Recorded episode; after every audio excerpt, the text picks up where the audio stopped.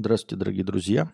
Здравствуйте, дорогие зрители. С вами вновь ежедневный подкаст Константина К.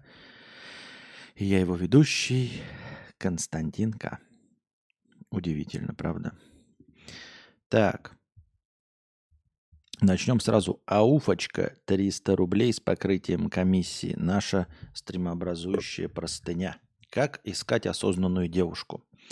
Всем привет и приятного времяпрепровождения. Хочу найти девушку soulmate. Тут начинаются сразу же какие-то термины для меня, для скуфа непонятные. Кто это soulmate? Придется погуглить.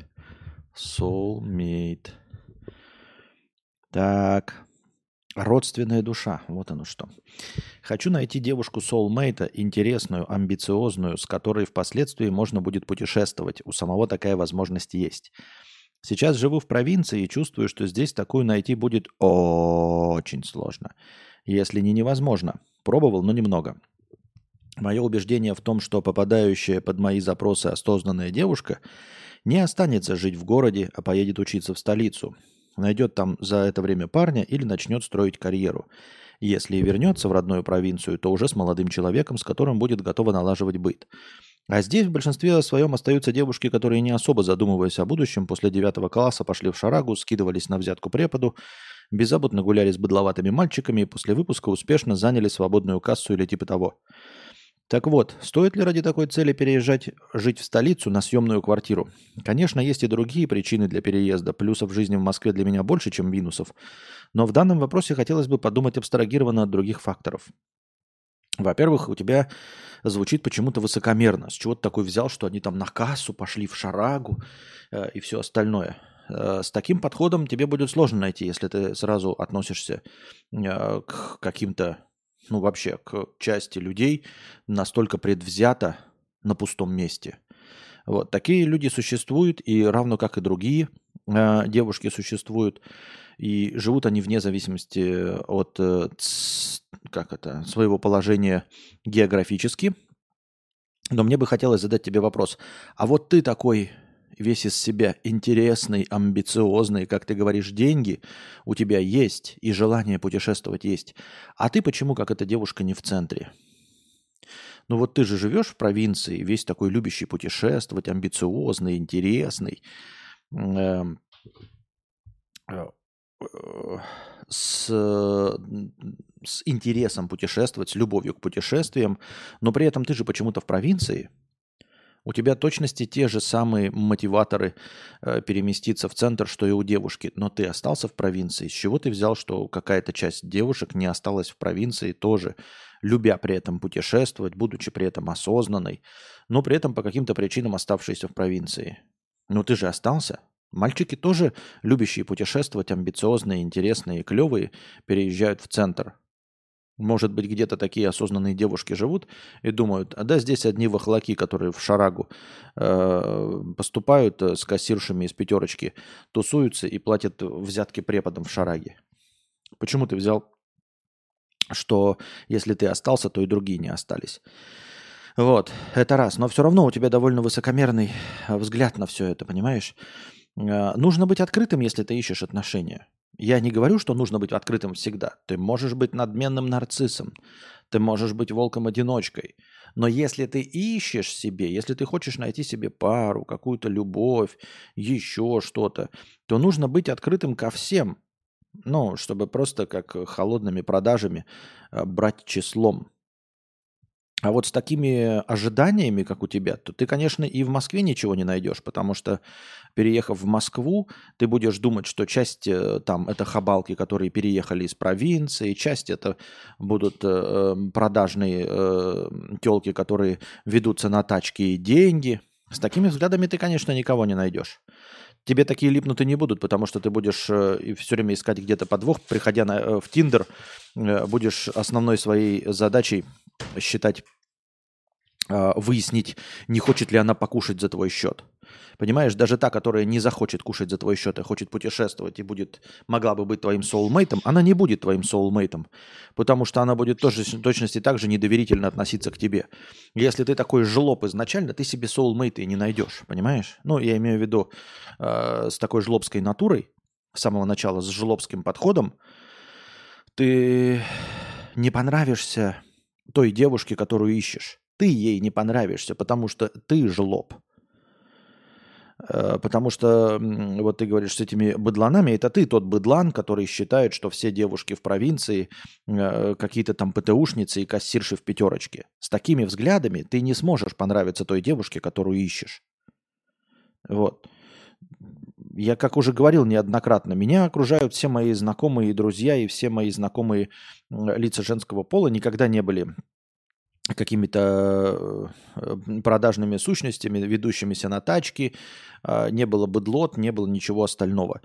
Потому что, потому что я такой, я вокруг себя выстраиваю такое окружение. А ты видишь вокруг себя то, что является отражением тебя. Это раз. Не обижайся. А во-вторых, а, насчет переезда, переезжай. Переезжай. Я сегодня видел какой-то тикток нарезку от э, Медисона, где он говорит там про иммиграцию. И он одну правильную вещь, несмотря на то, что, возможно, это все постерония, он с этим не согласен, ничего не понял, как обычно. Но он типа говорит, что можно переехать, а можно в любой момент вернуться. Что тебе мешает поехать в Москву, э, строить карьеру, искать себе пару, разочароваться во всем этом и вернуться? Ничего не мешает. Поезжай, пока молод, пока есть возможности, есть деньги, есть потенциал. Веришь в то, что можешь устроиться на работу, ну так поезжай и устройся и ищи себе. В чем проблема? Это, э, понимаете, это не, не, не какой-то развилочный на самом-то деле процесс в современном мире. Это не то, что лишает тебя э, остальных возможностей. Это не сжигание мостов. Ты просто поедешь в центр. Поживешь в центре, не понравится, вернешься обратно. Вот и все. Я даже вообще себе с трудом представляю, какие есть такие решения, которые нельзя переобуть обратно. Ну и уж тем более переезд не является решением, которое нельзя переобуть обратно. Поэтому пробуй, почему, и, э, почему бы и да. Но э, не забывай. Не забывай, не забывай, э, что с такими взглядами тебе будет сложновато. Не невозможно, можно с любыми взглядами какого угодно человека найти. Но можно облегчить себе судьбу. Вторая простыня. Какой-то петух. 404 рубля с покрытием комиссии. Ох, не хотел тебе писать, Константин, ей-богу не хотел. Все равно ведь по итогу я буду петухом, а ты главным разумистом. Может, даже и не прочтешь ты это. Но у меня так сгорела жопа на предпоследнем стриме, что я просто не мог смолчать, и надо было хотя бы это написать куда-то. Вот что меня триггернуло. Какой-то подписчик написал тебе годную простыню про велосипедного тренера, и как, вводя разные улучшения по одному проценту, тренер привел команду к победе. И подписчик посоветовал тебе делать так же. В частности, он упомянул про акцию «Последний рывок». И ты такой посмотрел в стену.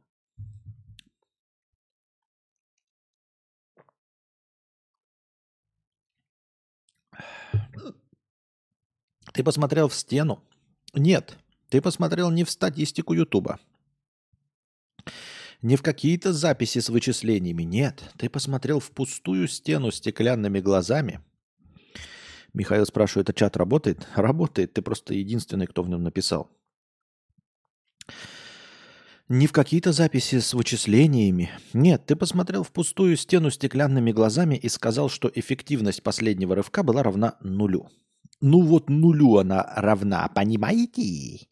И мне хочется спросить, как ты этот нуль получил? Может, ты как Яндекс, который температуру пишет не только в реальных градусах, но еще и пишет о том, как она ощущается, и ты также ощутил где-то под собой этот ноль. Но цифры, знаешь ли, не очень точно ощущаются, особенно сотая доля процента. Да, ты говорил, что у тебя идут отписки, и это так. Но согласно доктрине Моргана, Какая твоя цель в стриминге? Цель – это ведь э, число денег на единицу времени. А число денег зависит от чего? От просмотров, очевидно. А просмотры, конечно, связаны с числом подписчиков, но не совершенно строго в прямой зависимости, ведь так? Мож, надеюсь, ты уже не ушел где-то выше в пространные рассуждения о том, какой же я конченый и вообще не очень. Ну, в общем, я не поленился и посчитал тебе некоторую статистику, которая была взята с сайта feedspy.net и прилагаю файл в Google Docs. Дальше файл идет. И я открыл там таблицы, ну, таблица и таблица. Окей, я доверяю твоим вычислениям. Сколько точно денег ты заработал за время последнего рывка, я, конечно, посчитать не могу. И сравнить это с промежутком времени до и после акции. Но я могу посчитать косвенный показатель просмотров, который в конечном итоге может конвертироваться в деньги. Итак, ты начал акцию «Последний рывок» 4 июля 2023 года, а закончил 10 декабря 2023 года. Я решил сделать два простейших статистических сравнения среднеарифметических значений и узнать, насколько изменилось число просмотров стримов до последнего рывка и после. За время существования акции у тебя на канале прошло 143 стрима. Поэтому для сравнения я взял 143 стрима до введения от этой акции и сравнил среднее число просмотров до и после. Получилось, что до акции среднее число просмотров было 3642, а после введения акции с рывком просмотров стало 4189. То есть ты увеличил число просмотров не на 1%, а более чем на 13%. Но это просто совпадение, скажешь ты, но давай для прикола сравним, что произошло после отмены рывка. На текущий момент после отмены прошел 41 стрим, и за это время среднее число просмотров у тебя снизилось до 2977. И это падение на целых 28% по сравнению со всем периодом проведения акций с рывком. Можно еще сравнить последний 41 стрим без рывка с последним 41 стримом с рывком. И мы все равно получим падение на 24%, как ни крути. Ну, здесь я бы мог отвлечься, потому что я, в принципе, доверяю твоим вычислениям, проверять их, конечно же, не буду. Но в целом нужно же не забывать, а, что если мы видим, а, как изменяются два фактора, да, ну вот в какой-то модели, вот э, есть изменение результата и есть изменение одного фактора. Это же совсем не обозначает, что этот фактор на это повлиял вообще хоть как-нибудь. Понимаешь? То есть это может быть э, стандартные э, изменения флуктуации в поведении зрителей. То есть после Нового года меньше смотрят, там в конце Нового года, в конце года меньше смотрят. А осень э, это очень такая нажористая пора, потому что люди возвращаются с отпусков, люди э, возвращаются с каникул, начинается учеба, начинается рабочий процесс, людям вечером хочется себя как-то успокаивать, смотреть, и поэтому было больше зрителей. То есть совсем не означает, что э, какое-то нововведение однозначно подействовало. Но это если мы сложно берем.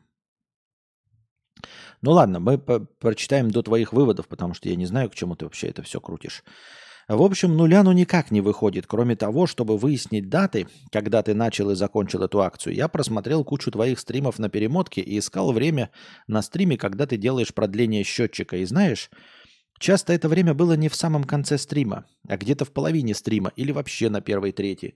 А дальше тебе подкидывали еще деньги и еще, и снова продлевали стрим. И ты э, поэтому больше получал денег прямо во время стрима. Денег, которые ты сейчас не получаешь. Денег, которых было точно больше нуля. Итог. Конечно, я во всем не прав и так далее. И не только я не прав, но и вообще все подписчики во всем не правы. И все мы для тебя какие-то не очень, Константин. Я же знаю.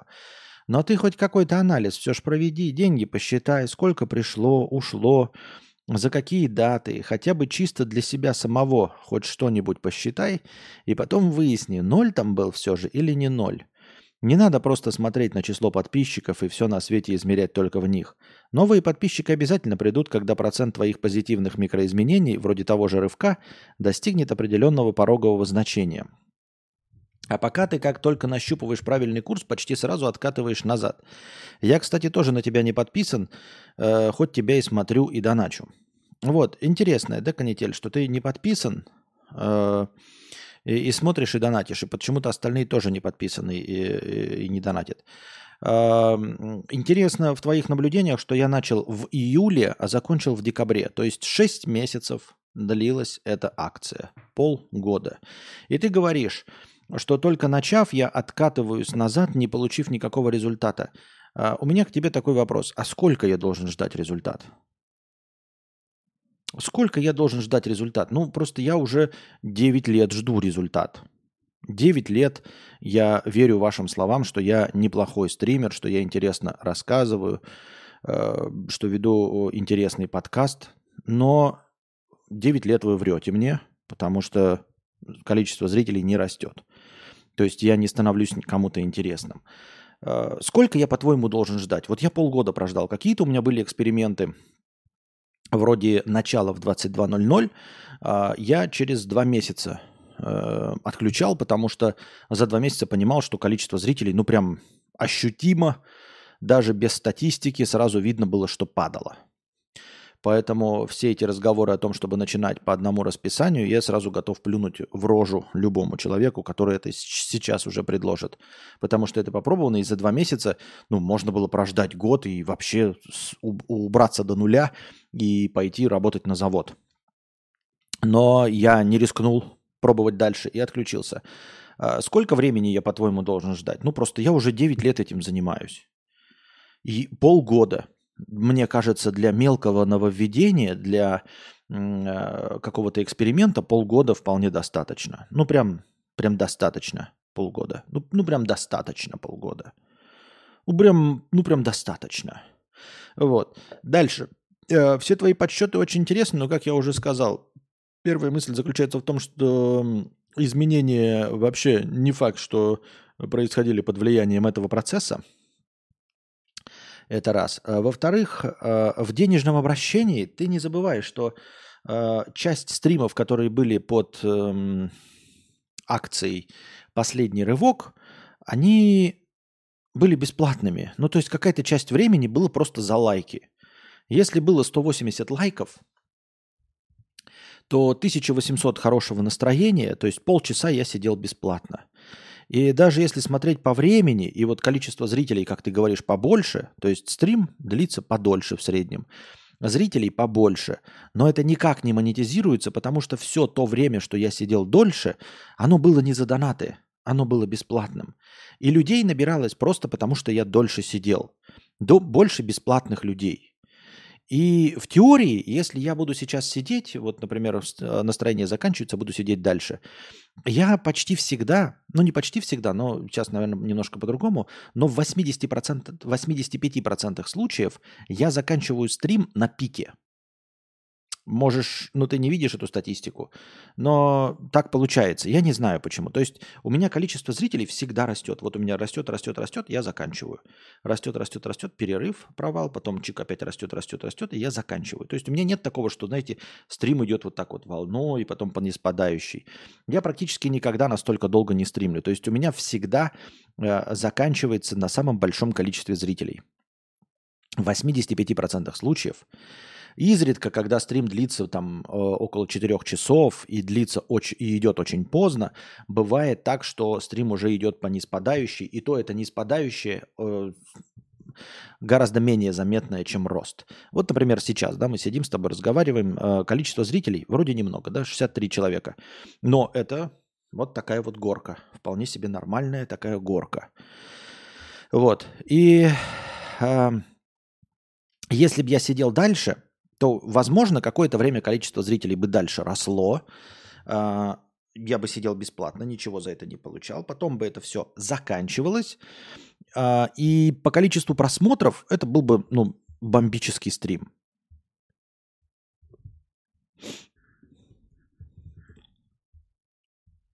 Но количество просмотров мало что дает, как мы видим, да? Это раз. Во-вторых, эм, меня интересует привлечение новых зрителей с самого начала.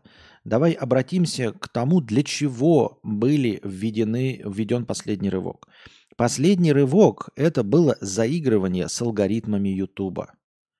Я думал, что повышая количество лайков, я показываю таким образом YouTube или бездумным алгоритмам YouTube, что мои стримы стали популярными. Ну, то есть стримы мои вообще, в принципе, популярны и интересны.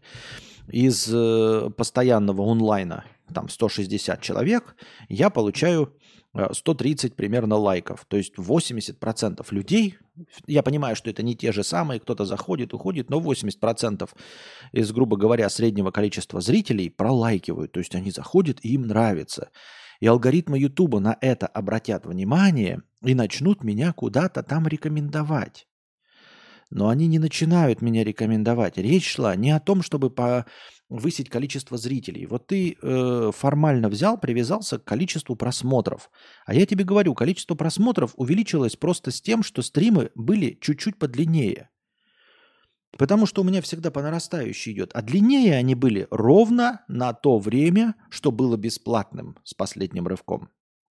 Вот люди нажимали 150 лайков, я добавлял полторы тысячи хорошего настроения, и вот те э, с, со стандартной текучки кто-то заходит, кто-то уходит, э, люди просто за, из-за того, что стрим шел дольше, просто больше заходили. Вот стрим длился, например, на 30% дольше, и на 30% больше людей его увидели, просто потому что он шел дольше.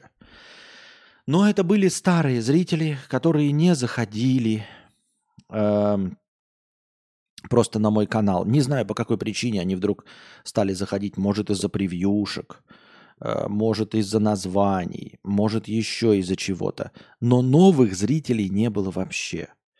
А это эксперимент был по заигрыванию с алгоритмами, с новыми зрителями. Меня интересовало привлечение новых зрителей. И я не готов больше тратить на эксперименты по 5 лет – Потому что вот мой самый большой эксперимент, моя подкастерская деятельность, она длится 9 лет. Это очень длинный эксперимент. Я бы, наверное, уже закончил. Если бы я начал в 20 лет, и мне было бы сейчас 29-30, я бы, наверное, завязал и попытался бы построить какую-то карьеру. Но у меня больше ничего другого нет. Я ничего другого не умею, к сожалению. Я и это плохо умею, судя по всему, но тем не менее, я ничего другого не умею, я уже слишком стар, Э, чтобы начинать что-то с нуля. Ну, не стар, конечно, есть какие-то мотив... очень замотивированные люди, амбициозные, но очевидно, что я не такой, правильно? Я не представляю, чем бы я мог заняться, потому что я ничего из себя не представляю. Не представляю, чем бы заняться, потому что ничего из себя не представляю. Вот и все. И э, эксперимент был именно э, понять, действует ли это как-то на YouTube. Начнет ли он меня рекомендовать незнакомым людям. Начнет ли он меня хоть где-то показывать? И поскольку не пришел ни один новый подписчик, то есть не было, понимаешь, такого, ни один в чат не зашел и не написал, а кто ты такой? А что я здесь делаю? А расскажи, пожалуйста, что ты за человек? Не было ни одного такого. То есть э, мы понимаем с вами, что из активных зрителей, да, а активный зритель это одна десятая от всех зрителей. То есть чтобы пришел один, написал в чате, нужно, чтобы 10 было молчаливых зрителей. Но поскольку не один написал, то 10 новых зрителей не было. И ты мне предлагаешь после полугода эксперимента продолжать этот эксперимент дальше. То есть просто на каждый стрим тратить больше бесплатного времени. Просто тратить свое время дальше, ничего не получая, никакого прироста в виде новых зрителей. Это эксперимент был не над тобой, не над вами, не над количеством зрителей, а именно над Ютубом. И этот эксперимент не удался. И я не буду пробовать дальше. Я не буду пробовать никакие советы. Ты можешь обижаться, ерничать, там, сарказмировать, иронизировать про то, что э, я ною, то есть боси, пятое, десятое. Но я 9 лет этим занимаюсь. Я все эксперименты делаю подолгу. Я устал делать долгие эксперименты. Предлагайте мне, пожалуйста, а, быстрые эксперименты. Мне нужны быстрые эксперименты. Потому что я вижу, что все успешные – это быстрые достижения. Я не знаю ни одного долгоиграющего успеха. Ни одного. Небольшой перерыв. Становитесь спонсорами на Boosty, дорогие друзья. Благодаря спонсорам на Boosty у нас в начале каждого стрима есть тысячи очков хорошего настроения. Если когда-нибудь спонсоров станет в два раза больше, то очков хорошего настроения будет полторы тысячи, а может быть и еще больше. Донатьте на хорошее настроение через Donation Alerts. Если по какой-то причине ваша карта не принимается Donation Alerts, вы можете задонатить через Boosty. Потому что Boosty это не только постоянное спонсорство. На Boosty можно одноразово донатить. И также в подписи к донату вы можете задать свой вопрос, как и на Donation Alerts. Также вы можете донатить в криптовалюте USDT TRC20, которые принимаются по выгодному курсу. Один задоначенный вами USDT превращается в 130 очков хорошего настроения.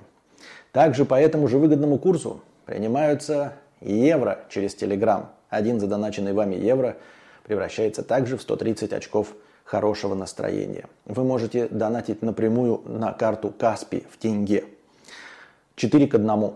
400 тенге, например, превращаются в 100 очков хорошего настроения. Ссылки на все способы доната находятся в описании.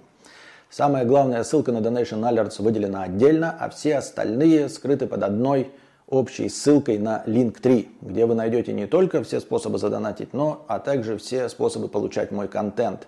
Ссылки на подкасты, ссылки на мои каналы, ссылки на телеграм-бота с оповещениями, ссылки на телеграм-канал с аудиозаписями подкаста. Напоминаю, что донатить можно не только в прямом эфире, но и в любое другое время, в так называемое межподкасте. Все ваши донаты обязательно будут учтены в хорошем настроении, а ваши вопросы будут обязательно озвучены. Если вы хотите задать большой вопрос, поделиться какой-нибудь историей или просто что-нибудь рассказать, и вам не хватает 300 стандартных символов Donation Alerts, вы можете написать так называемую простыню текста.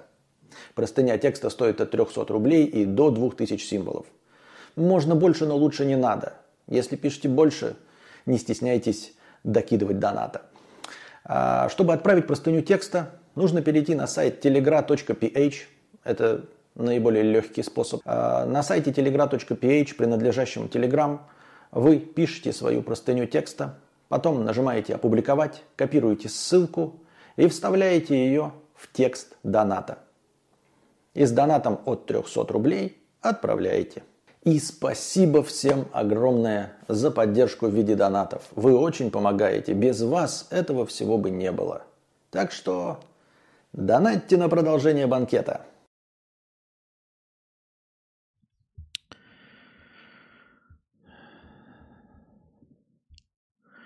Убери тогда видос про последний рывок, когда уходишь на писинг-паузу. А что там, я говорю что-то про последний рывок? Я просто не помню, а что там? Что я там говорю-то вообще?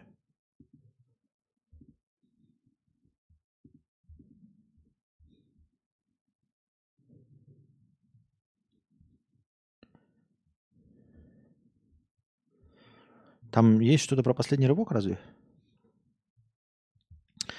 Ну и вот, собственно, понимаешь, э, э, как я уже говорил, вот э, самое главное, я понимаю, ты увидел вот эту разницу, да, а я делал эксперимент над Ютубом и ждал новых зрителей. Я ждал новых зрителей в минимуме. То есть я знаю, что активных зрителей всегда в 10 раз меньше, чем пассивных. То есть если пришел один человек и написал бы, ой, а кто вы такой, а мне вы выдались в рекомендациях, Ба, вы интересный человек. Ну или не интересный, но хотя бы вопрос бы задал, да? Я бы понял, что если один написал, значит, есть где-то 10 молчаливых. Если три написали, значит, где-то есть 30 молчаливых новых зрителей. Если бы 100 новых написали, значит, у меня было бы тысячи молчаливых новых зрителей. Но не написал ни один. Ни один. И вот эта вот статистика цифровая, она очень удобная, да, когда ты такой, ой, с последним рывком больше зрителей. А, э, было. А зачем мне просто больше зрителей? Больше зрителей никуда не коррелируется. Старые зрители никуда не коррелируются, ничего ни, ни, ни на что не влияют. Мне нужны новые зрители. Это даже не то, чтобы новые зрители. Мне нужно понять, как работает YouTube. Мне нужно взаимодействовать с YouTube, а не просто повышение новых зрителей. Потому что я бы хотел тебе напомнить, ты, конечно, умный э, очень сильно, да, и отлично все посчитал, но почему-то профукал те моменты, когда заходили накрутчики и накручивали э, количество лайков. Вот. И нет основания вообще полагать, что э, очень часто лайки были прожаты честными людьми. Возможно, это вообще работало. Возможно, оно действительно как-то отражалось, но были накручены небольшое количество лайков. А были накрутчики. То есть, если это продолжу, я просто буду бесплатно разговаривать на накрученные лайки, и все. Я не понимаю, почему ты мне э, говоришь про какой-то один процент. Я настаиваю и убежден, что там нет никакого одного процента. Один процент мне нужно не твоя статистика интересная, которую ты посмотрел. Мне нужен живой человек в чате. Мне нужен живой человек в чате, который пришел, который сказал, я посмотрел твои влоги, никогда о тебе не слышал, и вдруг увидел твой влог и подумал, наверное, это интересный. Мне нужен хотя бы один человек в чате, который бы пришел и сказал, я никогда о тебе не слышал, но тут я выпался в рекомендациях, и я пришел, этого нет. Понимаешь? Ты можешь мне накрутить 10 тысяч зрителей. Но они не нужны будут, если это 10 тысяч будут накрученных ботов, еще не пойми кого. Это эксперимент был для взаимодействия, еще раз, я подчеркиваю и настаиваю, для взаимодействия с Ютубом чтобы понять, нахожусь я в теневом бане или нет. Я этого так и не понял.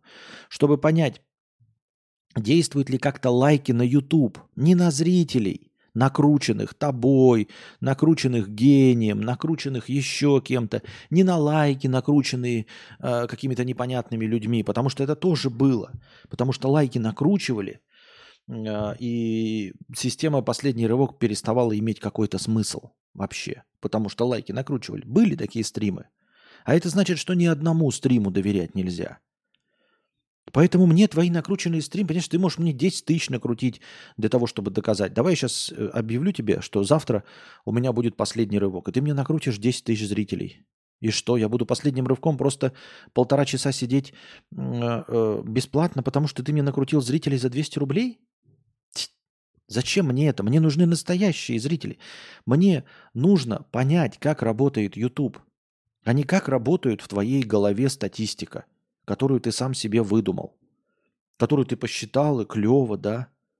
Это так же, как, знаешь, сказать, вы знаете, я в 12... Вот ты, Константин, тупой. Я в 2013 году получал 35 тысяч рублей. А вот сейчас, в 2024, я получаю уже 50 тысяч рублей. Неужели не видно, что я стал получать больше? Ну ты дурачок, понимаешь? И вот твоя статистика, она такая. Да, ты там написал, что я буду думать, что ты дурачок, ну, ну, ну а по-другому не получается, потому что ты не видишь, что мне нужно. Я прямым текстом говорю, что мне нужно.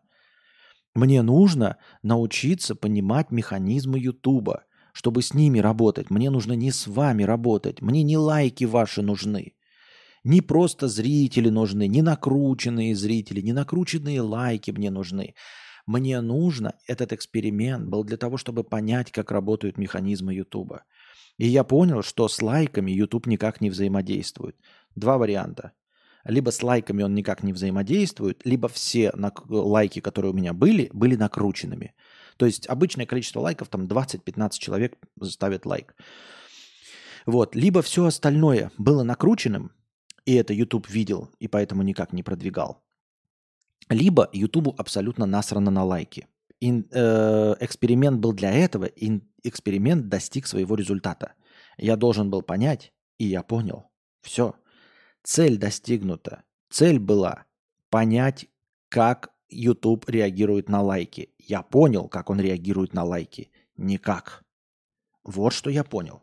Все цель достигнута. Почему ты мне навязываешь свою цель каких-то накрученных зрителей, еще чего-то? Я говорю, ты похож на дурачка, который говорит, что он в 2013 получал 35 тысяч рублей, а сейчас получает 50 тысяч рублей. Вот же статистика, Костя, ну ты что, не видишь? Вот я могу показать тебе свои зарплатные ведомости. Вот, смотри, 2013 год черным по белому 35 тысяч рублей получаю, а сейчас черным по белому 50 тысяч рублей. Ну ты что, глупый и тупой? Не видишь, что я стал получать больше? Не вижу. Видимо, я глупый и тупой. Да, если не вижу прироста в твоей зарплате за 10 лет с 35 тысяч до 50 тысяч рублей, если вы понимаете, о чем я. Так что да, не вижу. я еще раз тебе сообщаю, ну если ты вдруг способен понимать, вдруг, или способен слышать, то я проводил эксперимент с механизмами Ютуба. Если ты можешь мне предложить что-то еще с механизмами Ютуба, не со зрителями, не со способом выжить зрителей больше э, донатов, не с лайками какими-то, не, не с какими-то выдуманными вещами, а с новыми зрителями. Если ты мне можешь предложить что-то, вот ты говоришь 1%, да, вот этот велосипедный тренер. Если ты мне предложишь что-то, что я могу испробовать в течение не более чем двух месяцев, и через два месяца я получу прирост 1% или хотя бы полпроцента, но новых зрителей. То есть у меня сейчас, э, ну сколько на стриме? 100 человек, да? Ну пусть будет 200 для удобного счета. То есть через два месяца у нас должно быть полпроцента. Один человек должен прийти и сказать, я тебе никогда не знал и получил о тебе э, информацию из рекомендаций Ютуба. Тогда мы начнем говорить, что этот инструмент работает хотя бы на 1%. А, ваши, э, опять же, эм, советы о том, чтобы поделай что-нибудь три года в пустоту, поделай что-нибудь пять лет в пустоту, а то ты всего же полгода протестировал последний рывок. Я тестировал последний рывок бесконечно долго. Инструменты работают здесь и сейчас. Миллионники и сейчас, вот прям я вижу блогеров, которые в ноябре заводят свои каналы, и у них уже 200 тысяч. Я вижу тиктокеров, которые зарегистрированы в ноябре и у которых сейчас 150 тысяч подписчиков. Инструменты работают здесь и сейчас. Не надо год пробовать. Два, три, пять. Я уже попробовал. Мне 42. Я попробовал 9 лет. Это не игра в долгую, ребята. Здесь не имеет э, значения количество. Количество здесь никогда не перейдет в качество. Никогда. И ты этого не понимаешь. И мне плевать, что ты там ерничаешь, иронизируешь, потому что я этим занимаюсь 9 лет. Не ты, Ахламон, занимаешься этим 9 лет. Ты, черт помоечный, занялся этим 2 часа. 2 часа. Ты себе в табличечку, в Excel вставлял какие-то циферки. Вот и все, что ты делал. А я занимаюсь этим 9 лет. Я плохо занимаюсь, потому что я не умею, да? Но за 9 лет я все равно получил больше знаний, чем ты за 2 часа. Каким бы тупым, нерациональным э, не был я, каков бы ни был низок мой коэффициент полезного действия, все равно так уж получается, что за 9 лет опытных стримов я получил больше знаний об этой отрасли, чем ты за 2 часа. Я не, сейчас не бравирую э, своим опытом. Я просто про то, что мне дают советы люди, которые ничего в этом не понимают. Два часа по, посмотрели циферки на каком-то сайте и рассказывают, что у меня работает, а что у меня не работает. Когда ты 10 лет э, ездишь э, дальнобойщиком на своем КАМАЗе, а тебе приезжает какой-то помоечный черт и говорит, что если ты заменишь лобовое стекло, то ты будешь больше зарабатывать. И ты такой сидишь, ну вот позволь мне не согласиться и не потратить свои деньги на лобовое стекло. Вот позволь мне не согласиться. Все-таки мой 10-летний опыт э, езды э, на фуре все-таки позволяет мне такую ересь не применять к себе.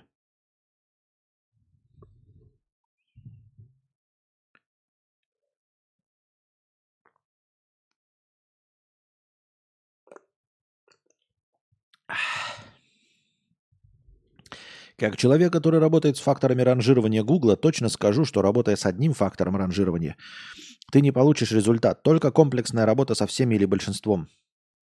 Так мне хотя бы один знать. Мне бы хотя бы один фактор ранжирования знать. Я ведь ни один не знаю. Ни один, ни один доподлинный э, работающий инструмент неизвестен. И YouTube переполнен дебилами. Вот этот э, какие-то специалисты, которые рассказывают, что какая-то особое э, SMM эм поведение было в канале This is хорошо, что они там что-то предпринимали.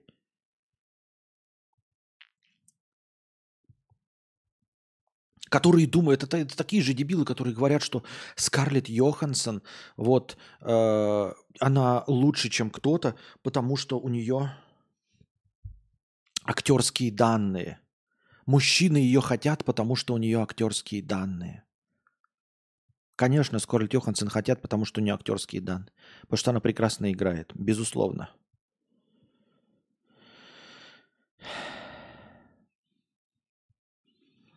Нужна вставка с открытием форточки. У меня нет такой вставки, по-моему. Да, нет, сейчас я ее что-то как-то не жалую. Ну и, короче, да, мы потратили все время. Ну, в общем-то, больше и донатов-то не было. Понимаете? Вот. Один донат, и самый большой, ну, не два доната, а ч- человека про как найти себе девушку, soulsmate, и второй весь донат был про, э, про статистику, про последний рывок. А во-вторых, я не могу, потому что вы заинтересованные лица. Вы заинтересованные лица. Вам понравился инструмент, когда я бесплатно сижу и рассказываю. И вы мне пытаетесь убедить, что за полгода он не сработал, а потом бы когда-то вдруг сработал. А почему не сработал тогда инструмент ежедневного ведения стримов в течение 9 лет? Почему не сработало то, что у меня 2000 видосов длиннее двух часов? Как же так?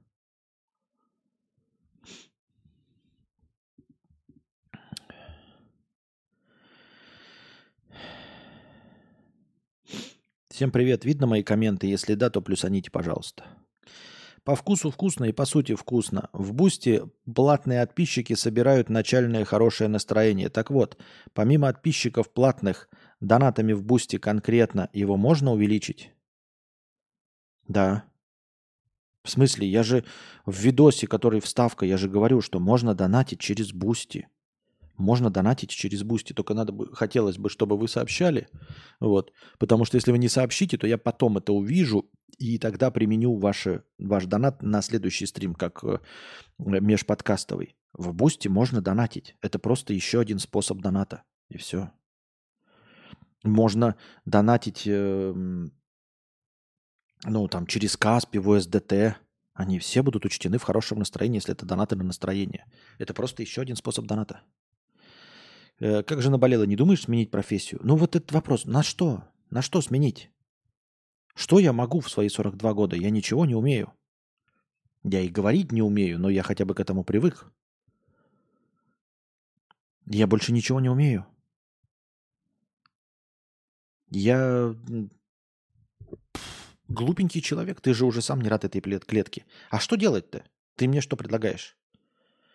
У меня нет никакого образования кроме 7 лет церковно-приходской школы. Все. Предлагаю быстрый эксперимент. Просидеть до минус 5000 и посмотреть, сколько будет доп. донатов.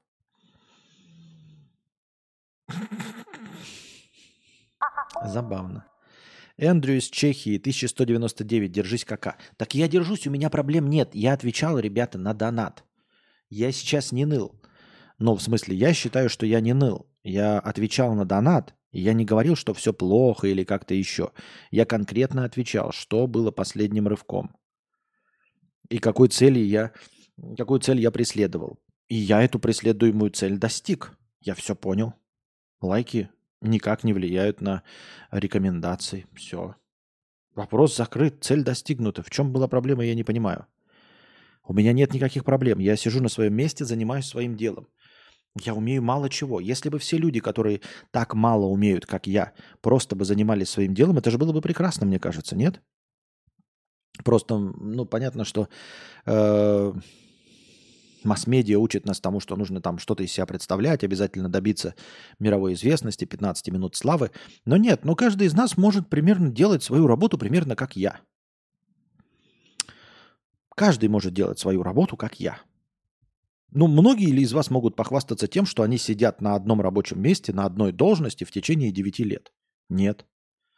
Ну, а если бы делали, то, я, мне кажется, это же прекрасно. Я занимаюсь своим делом. Я максимально бесполезная личность. Ничего не умею, кроме как развлекать клоунадой людей. И вот я развлекаю клоунадой людей в течение 9 лет. Я никуда не ухожу, я не пытаюсь что-то из себя новое предпринять. Я понимаю, что больше мне ничего не светит, и четко занимаюсь своим делом. Разве нет? Разве это плохо? Я занимаюсь своим делом. Несмотря ни на что, несмотря на то, что мне не нравится, несмотря на то, что там еще что-то. Но мне не нравится не само дело, само дело мне очень нравится. Мне не нравится, что я ничего из себя не представляю. Вот что мне не нравится. Само дело мне нравится. Тем не менее, не представляя из себя ничего, но понимая, что со всеми другими занятиями я буду еще хуже, вот если бы каждый из нас, каждый из вас будучи абсолютно таким же, как я. Нет, какие-то из вас есть полезные личности. Но какая-то же часть наверняка, ну, давайте смотреть правде в глаза, большая часть, 95% точности такой же био, этот, как его, топливо для биореактора, правильно? Ну, ни для чего мы не нужны, кроме как пушечное мясо. И вот что-то, что-то в своей жизни мы, вы делаете чуть-чуть получше, чем все остальное, что у вас получается из рук вон плохо. Чуть-чуть что-то вы делаете в жизни получше, так же, как я разговариваю в стримах, чуть получше, чем готовлю, чуть получше, чем вожу автомобиль, чуть получше, чем спасаю людей, чуть получше, чем тушу пожары, чуть получше, чем строю дороги. Чуть-чуть получше. И вот если бы каждый на самом деле не лоботрясничал, не менял бы профессии, а взялся бы и смирился с тем, что он делает чуть-чуть получше, чем все остальное, что получается из рук вон плохо, и занимался бы этим как минимум 9 лет, я думаю, это бы повысило э, КПД всей цивилизации просто-напросто.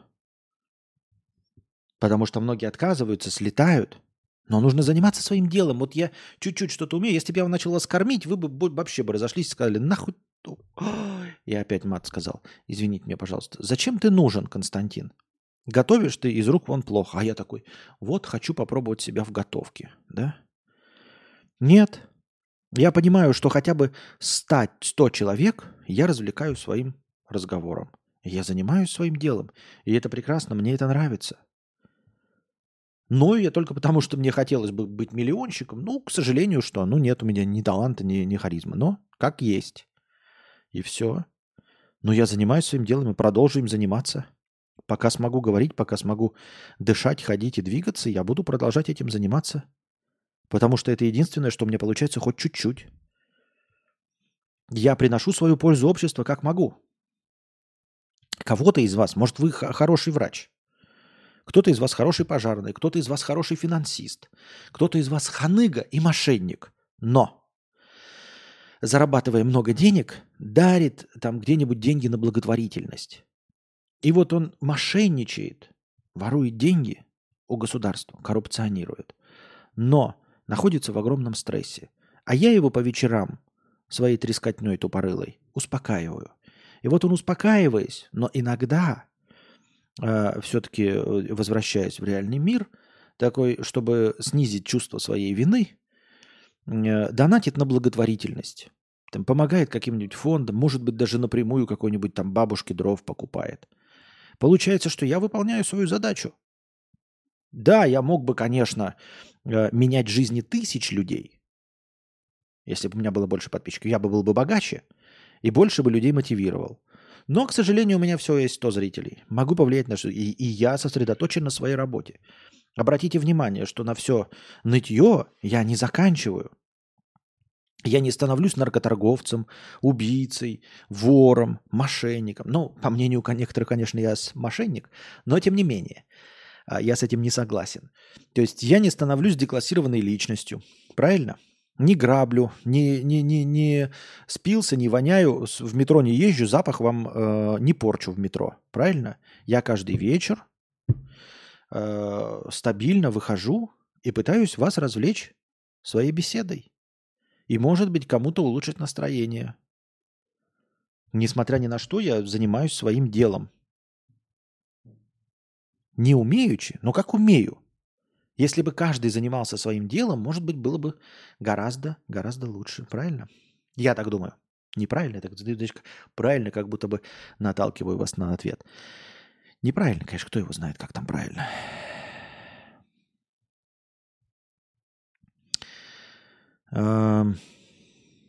Напиши инфокурсы, как не надо развивать YouTube. И все э, горе-советы от подписчиков распиши. И какие результаты они дали. Может, мошенником ты будешь чуть-чуть лучше, чем стример. Может быть. Так-то не исключено, да, что, может быть, я, не знаю, как это, жонглером буду лучше, чем стример. Может быть. Хороший вопрос. Вот как? А как? Ну, когда тебе уже 42 года. Вполне возможно, что да, я жонглером буду лучше. Может быть. Может быть, даже сварщиком буду лучше. Ну, то есть, потренировавшись полгода, Может быть, я добьюсь гораздо больших результатов, чем за 9 лет в стриминге. Может быть. Ну как уже вот э, пройдя такой длительный путь, поверить в, в эксперименты в, по полгода? Когда ты знаешь, что ты что-то пробуешь по полгода, но не получается. Как можно взять, сорваться и полгода заниматься сваркой? Как можно вот, ну, взять и заняться, например, ну, условно, на вашем месте каким-то бизнесом? Вы можете себе позволить сейчас взять, я вам скажу, ну, займись вот бизнесом, вот год потрать времени, ресурсов, заложи квартиру, и попробуй заняться бизнесом. Вы же скажете, ну я не хочу рисковать. А я почему хочу рисковать? Тоже не хочу. Додик 50 рублей. Привет, согласен с тем, что я топливо для биореактора. Сам являюсь художником, рисую то там, то тут. Само дело мне нравится, но меня никто не знает. Можешь подсказать, как у тебя дела на личном, если это возможно? Последний раз был тут, когда у тебя была женщина, с которой вы уехали. Ну да, мы поженились с этой женщиной, и она сидит во второй комнате, э, вот и стримит фильм, фильм прямо сейчас. Живем, поживаем. Добра не наживаем, но живем, поживаем. Так. Я в 30 лет, заработав 2,4 миллиона долларов на недвижимости, попал в 2008 году в турбуленцию кризиса, потерял все и улетел в минус 4 миллиона. Ничего себе. Собирал себя в кучу, прошел через годы отчаянно, предательство друзей и так далее. Интересно, интересно. Ну, про это было бы интересно прочитать простыню, но я понимаю, что это личное. А, на самом деле, какие моменты мне интересны? Мне интересно, через годы отчаяния понятно, да, а, что вот там схлопнулся рынок недвижимости, этот рынок ипотечного кредитования, все ясно. Мне интересно, какого рода предательство друзей? Меня всегда поражает это в сериалах, там еще где-то в рассказах, когда говорят предательство друзей. Вот это было реально предательство? Или просто друзья отвернулись? Ну, то есть у тебя были друзья, вот ты ездил на своем Ламборгини, и друзья твои ездили на Ламборгини, а тут тебя Ламборгини нет, ну, и друзья с Ламборгини отвалились. Но это же не предательство. Это просто ты перешел, как это, в другую касту, и они отвалились. Просто когда вот говорят э, предательство друзей, меня друзья, например, предать не могут. Никак. Потому что у меня с ними нет никаких финансово-экономических связей. Они не могут меня предать. Никак. Мы с ними в прекрасных отношениях, что бы со мной ни случилось, они меня никак предать не могут. Потому что мы с ними друзья, мы с ними пьем пиво. Мы с ними разговариваем, играем в компьютерные игры. И я их предать тоже не могу. У меня нет никакого их имущества, у них нет никакого моего имущества. Как они могут меня предать? Рассказать обо мне, что я там, что у меня маленький член, или что, что, что обо мне можно рассказать каким-нибудь средством массовой информации? Ну, даже если они скажут, то это не будет большим предательством, понимаете? Ну, то есть я, конечно, скажу, там, типа, напишу, э, там, типа, созвоню, скажу, ну ты что ты, ёптать, зачем ты рассказал, что у меня маленький писюн, ну ты что, ты друг мне или где? Он скажет, ну я не думал, не знал. Я говорю, ну не делай так больше. Он скажет, ну не буду делать так больше. Ну и все. И вот э, когда вот в сериалах показывают, как может, они не, не, не, не, не друзья, а деловые партнеры, деловой партнер это не друг, не нужно не шиша дружить с деловыми партнерами, не шиша друзей делать деловыми партнерами. Разве нет? Теперь в 49 лет, оказавшись в чужой стране, освоил новую профессию и попал в струю. Надо пытаться. А вот давай-ка тогда тебе такой вопрос, надеюсь, обезличенный, да? Какая была профессия у тебя до того, и какой профессией ты овладел? Ну, просто интересно, какой профессией ты э, осмелился овладеть в 49 лет. Вот у меня, например, смелости ни, ни на что не хватает. Но дело здесь даже не в смелости, а я просто не верю в свои силы, не верю в свои возможности. Несмотря на то, что я считаю, что у меня э, достаточно гибкий ум, э, небольшой, но гибкий, э, с э, умением обучаться, э, но, тем не менее, я не верю в свои силы. Я не верю в то, что, научившись чему бы то ни было, я найду работу. Потому что я могу учиться, я могу обретать новые профессии, но находить работу я как не умел, так и не умею. Я же не могу найти работу, например, каким-нибудь диктором, чтецом чего-нибудь, ведущим на радио. Не могу, несмотря ни на что. Хотя мне кажется, вот я сейчас даже избегаю мата. Мог бы, мог бы закрыть своим телом амбразуру вражеского дзота. Угу, ботанку гранатой. Мог бы. Да неохота. Таким образом, я давно думаю о простыне. Предательства было много. Предательств было много разных.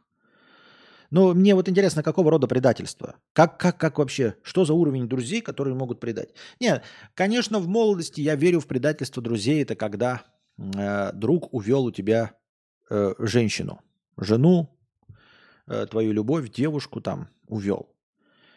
То есть и она тебя предала, потому что изменила, и друг предал, потому что вот она могла с кем другим изменить, но изменила с другом, да, лучшим. Обидно, досадно. Но это как-то такое тоже, э, что-то такое э, э, романтизированное, киношное. В реальной жизни я с этим никогда не встречался.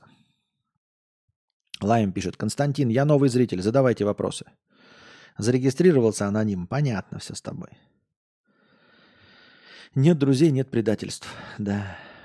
И жена не уйдет к другому, если у вас, если у вас, если у вас нет жены, нету жены. Так что вот так. Отнесись к этому как к хобби. Сперва получи разряд, и там поймешь, как оно тебе. А где что я тут буду как хобби-то этим заниматься? В другой стране. Но все равно мне интересно, как я уже сказал, э, что ответит Андрей на изменение профессии. Нужно же еще уметь искать. То есть меня есть какие-то вещи интересуют. Да? Я люблю и обожаю фотографировать. А что толку? Я не какой-то там супер талантливый фотограф, э, там, как Анри Картье-Брессон или еще что-нибудь в этом роде, очевидно.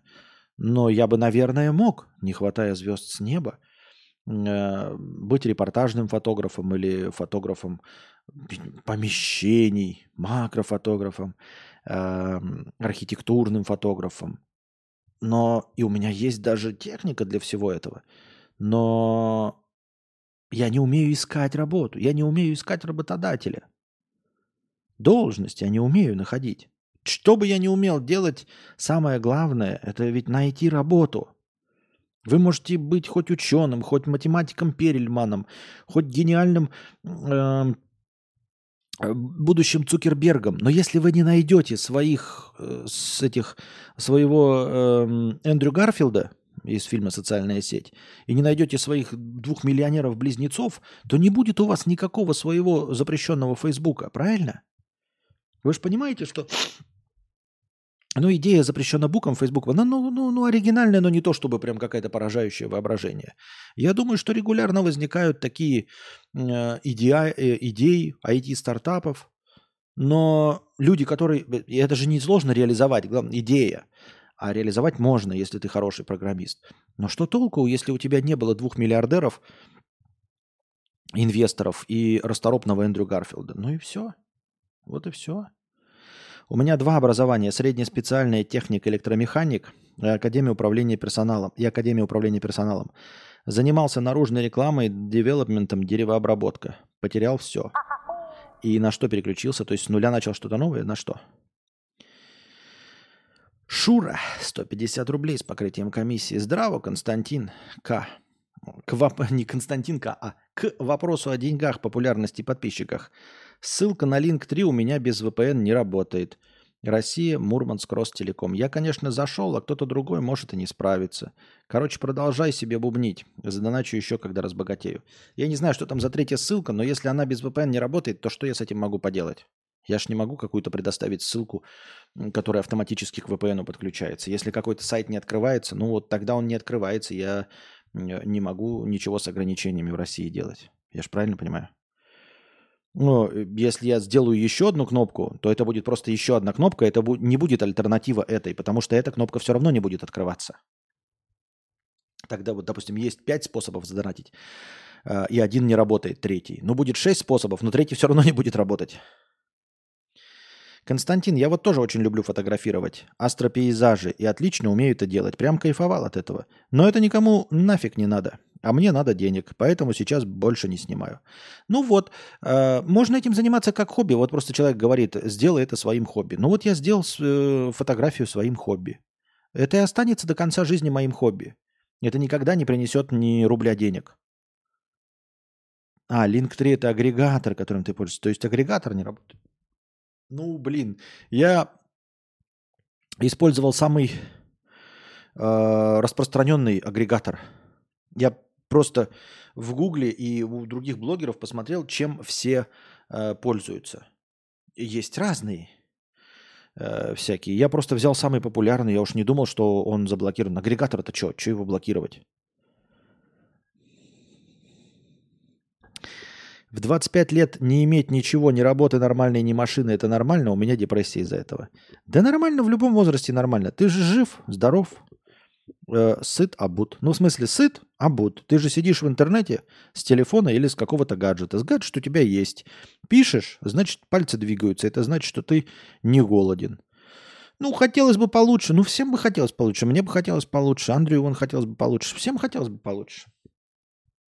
А вот. Э, не грусти, а, не впадай в, в, это, в апатию, не подай в панику. А, старайся изменить. Я бы думаю, что начал естественно, да? С работы. Начинаем с работы. Э, постепенно э, устаканиваемся на работе, снимаем жилье, копим на машину э, и все остальное. Начинай, наверное, с работы. И все. Сейчас донат кину на бусте, не уходить. Хорошо.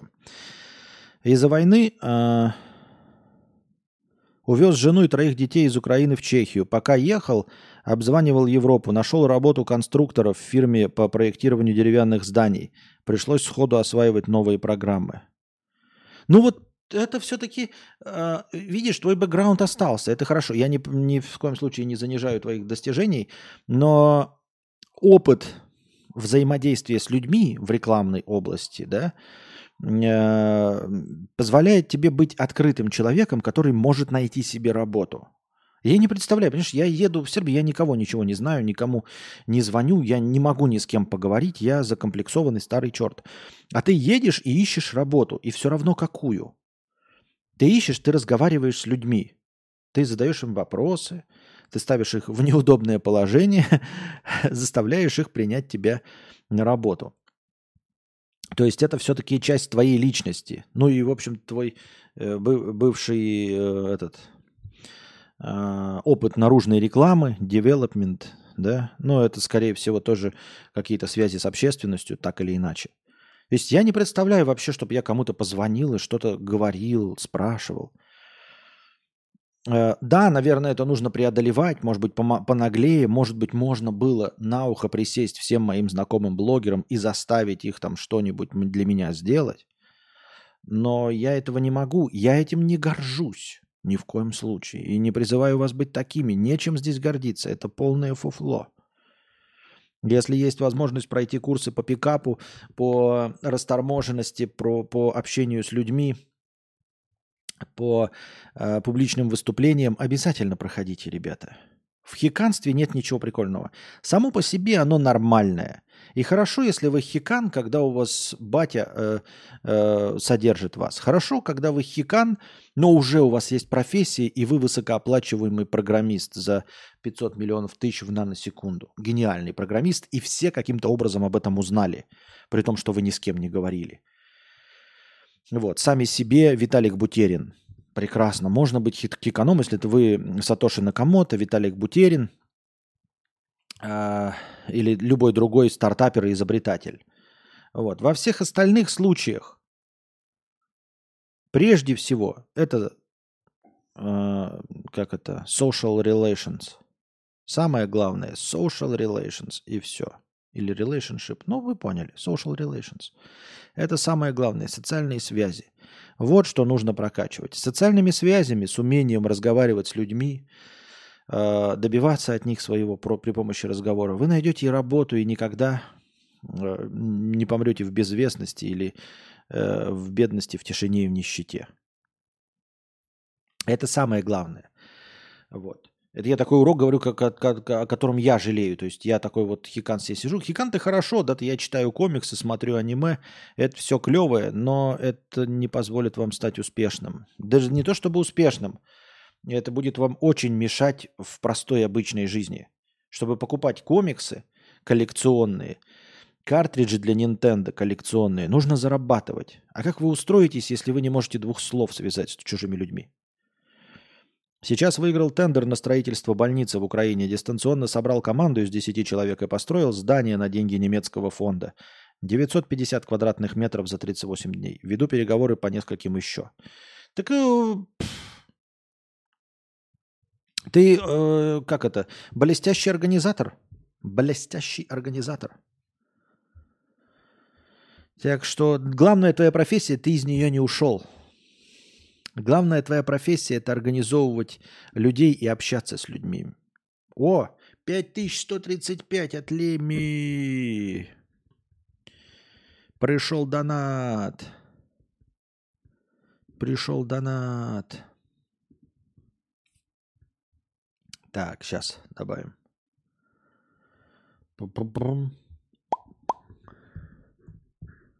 Хобаца. 5135. Большое спасибо, Леми, за э, донат на хорошее настроение и за продолжение нашего сегодняшнего банкета. Э, сложно было заставить заказчика дать деньги по Тимсу. А, конечно, сложно. Ну так это вот оно твое мастерство. А не то, что ты там деревообработкой занялся и изучил программы, э, там, автокаты и любые другие остальные архитектурные программы. Главное, это твоя э, фишечка осталась в том, в том, то, в чем твой главный талант, это выстраивание социальных связей. Вы вообще можете себе представить, да, человек взял, договорился удаленно, э, нашел, собрал команду из 10 человек и э, строит, э, да хоть что, больницу это вообще запредельно, но хоть что-нибудь строить удаленно за чужие деньги. Вы представляете, какой уровень общения, какой уровень выстраивания социальных связей должен быть? Тут вообще не имеет значения, чем ты займешься. Ты можешь быть и э, инфо-цыганом, рассказывать про курсы успешного успеха. А можешь читать лекции э, каким-нибудь дурачкам про плоскую землю. И все равно будут слушать и деньги давать на плоскую землю. Вот. А я вот, э, мне кажется, ну, сам себя не похвалишь, мне кажется, что я умею разговаривать, но это совершенно не то умение. Оно не монетизируемое. То есть я никого ни в чем не могу уговорить. И что, что уж тут удивительного? У меня половина зрителей против меня. Что бы я ни сказал, мне зрители говорят, что я не прав и не согласны. Хотя я иногда озвучиваю совершенно ожид... как это, самые очевидные вещи. И все равно мои же зрители, меня же смотрящие, со мной же не согласны. Понимаете, если вы э, свою маму убедить не можете в том, что вы красивый, и за вами девки бегают, если вы свою маму и тетю Иру не можете в этом убедить, то вы никого ни в чем не убедите. Так, давайте устроим небольшой перекуринг, перекурит паузу и вернемся и продолжим наш театр драмы имени комедии. Становитесь спонсорами на Boosty, дорогие друзья. Благодаря спонсорам на Boosty у нас в начале каждого стрима есть тысячи очков хорошего настроения. Если когда-нибудь спонсоров станет в два раза больше, то очков хорошего настроения будет полторы тысячи, а может быть и еще больше. Донатьте на хорошее настроение через Donation Alerts. Если по какой-то причине ваша карта не принимается Donation Alerts, вы можете задонатить через Boosty. Потому что Boosty это не только постоянное спонсорство. На Boosty можно одноразово донатить. И также в подписи к донату вы можете задать свой вопрос, как и на Donation Alerts. Также вы можете донатить в криптовалюте USDT TRC20, которые принимаются по выгодному курсу. Один задоначенный вами USDT превращается в 130 очков хорошего настроения. Также по этому же выгодному курсу принимаются евро через Telegram. Один задоначенный вами евро – превращается также в 130 очков хорошего настроения. Вы можете донатить напрямую на карту Каспи в тенге. 4 к 1. 400 тенге, например, превращаются в 100 очков хорошего настроения. Ссылки на все способы доната находятся в описании. Самая главная ссылка на Donation Alerts выделена отдельно, а все остальные скрыты под одной общей ссылкой на Link3, где вы найдете не только все способы задонатить, но а также все способы получать мой контент.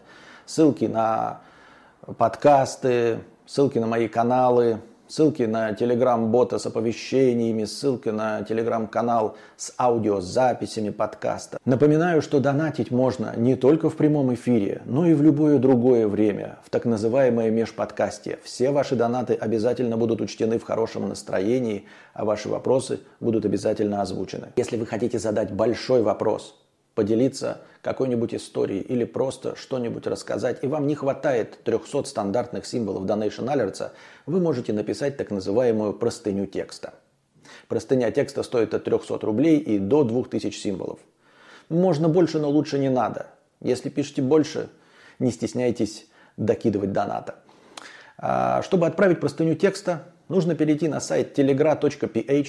Это наиболее легкий способ. А, на сайте telegra.ph, принадлежащем Telegram, вы пишете свою простыню текста, потом нажимаете «Опубликовать», копируете ссылку и вставляете ее в текст доната. И с донатом от 300 рублей отправляете. И спасибо всем огромное за поддержку в виде донатов. Вы очень помогаете. Без вас этого всего бы не было. Так что донатьте на продолжение банкета.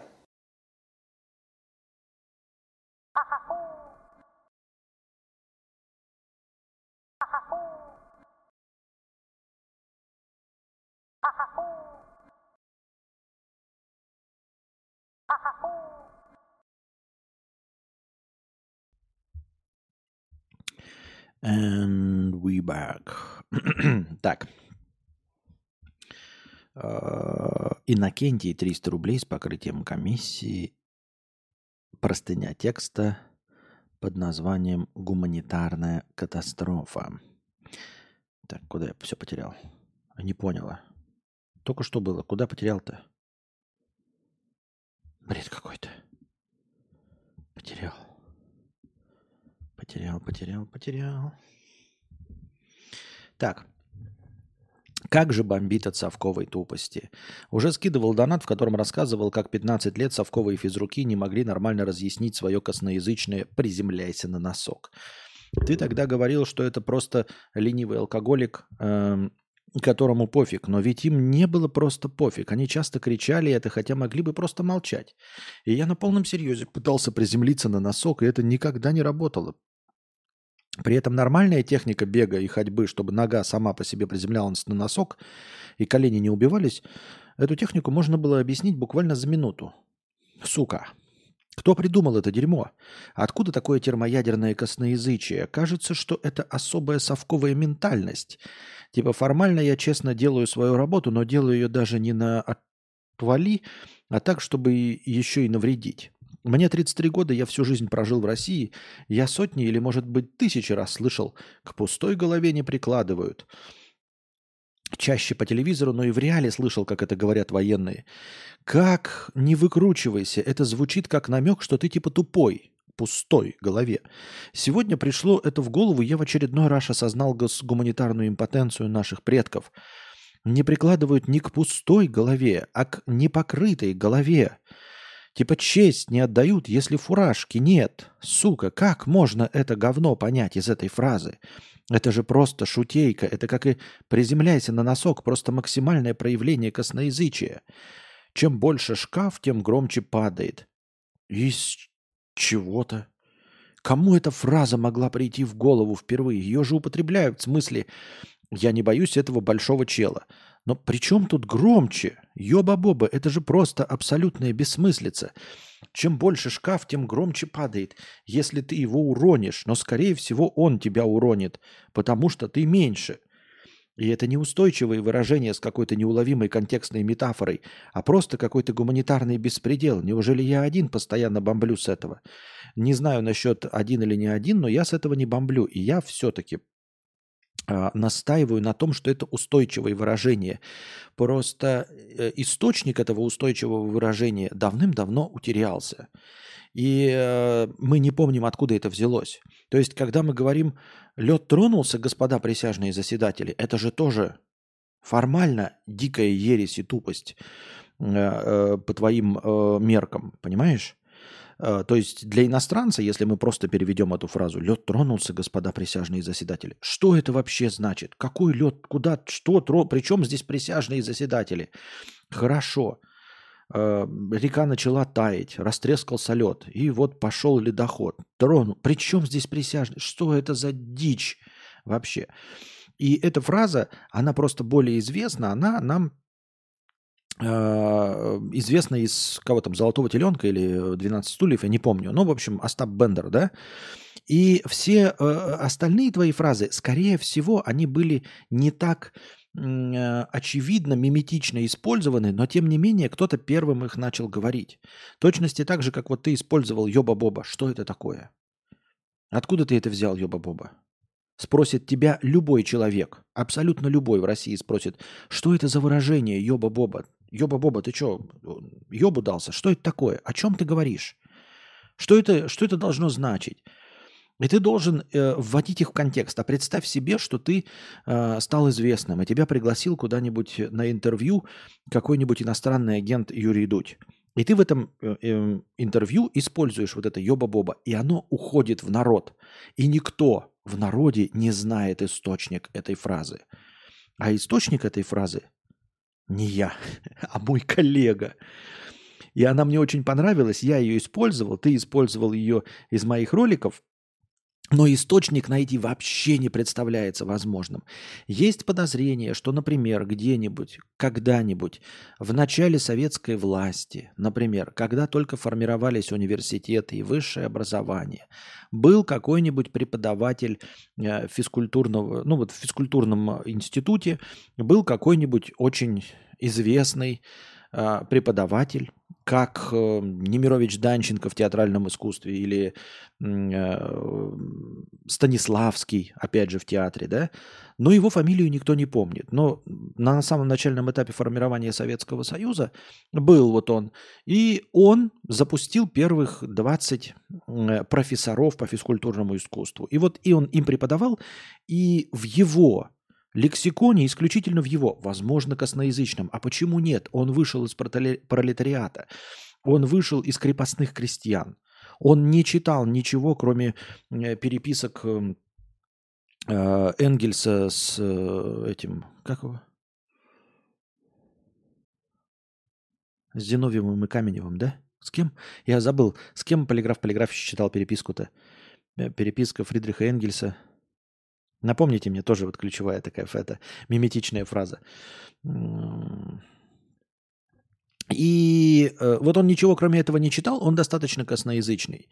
И он эту фразу использовал.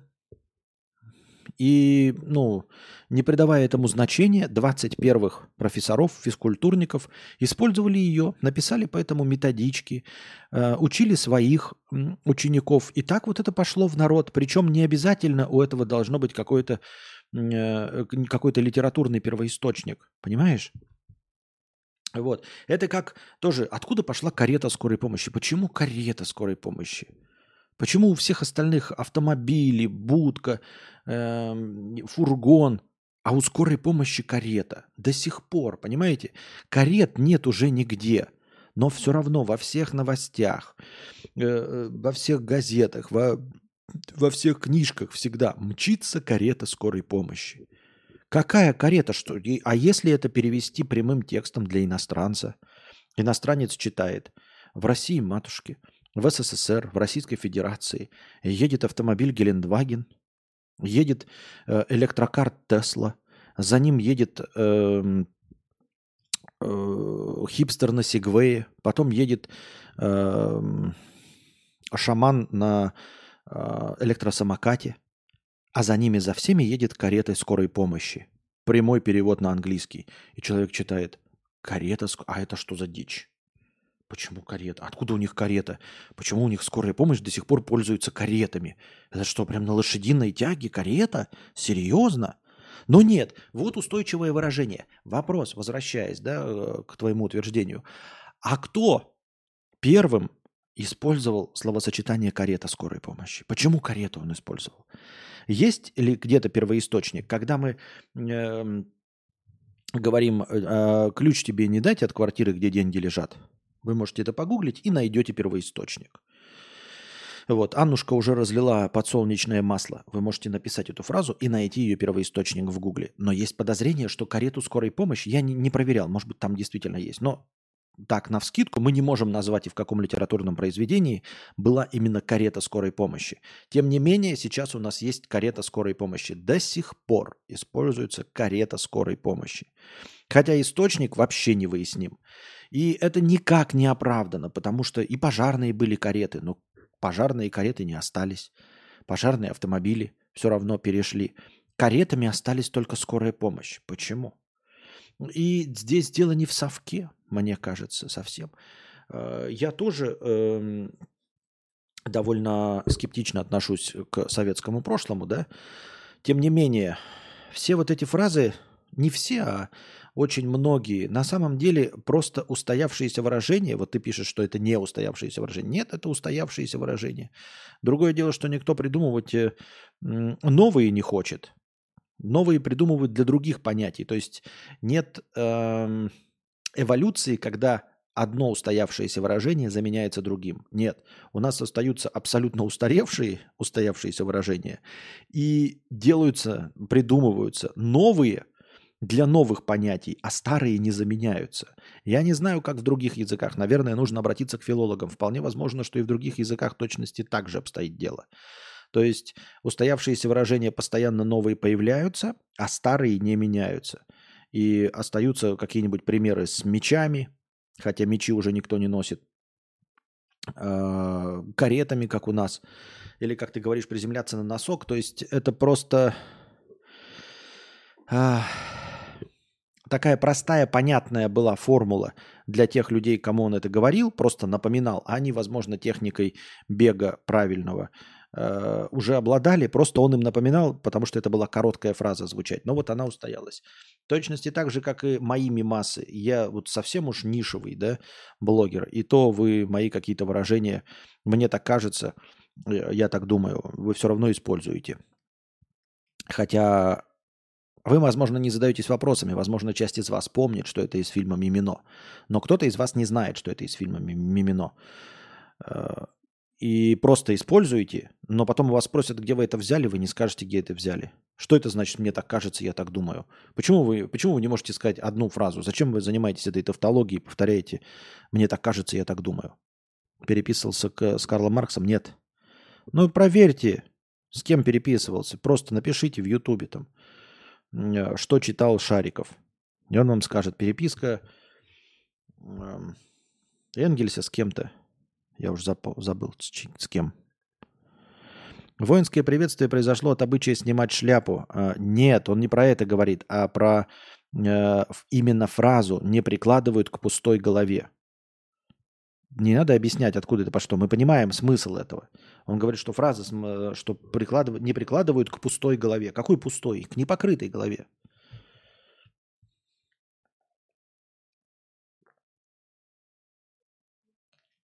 Корж, ты вообще не понял претензию? Ты пишешь, громче падает, в смысле больше потом. Он не, не спрашивает, он знает смысл этой фразы.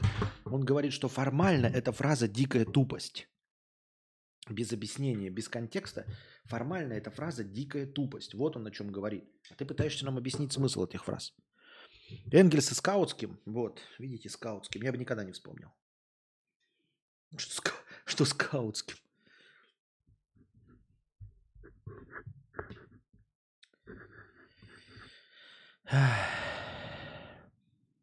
Выражение чешо. А, ну чешо. Ну чешо это просто суржик.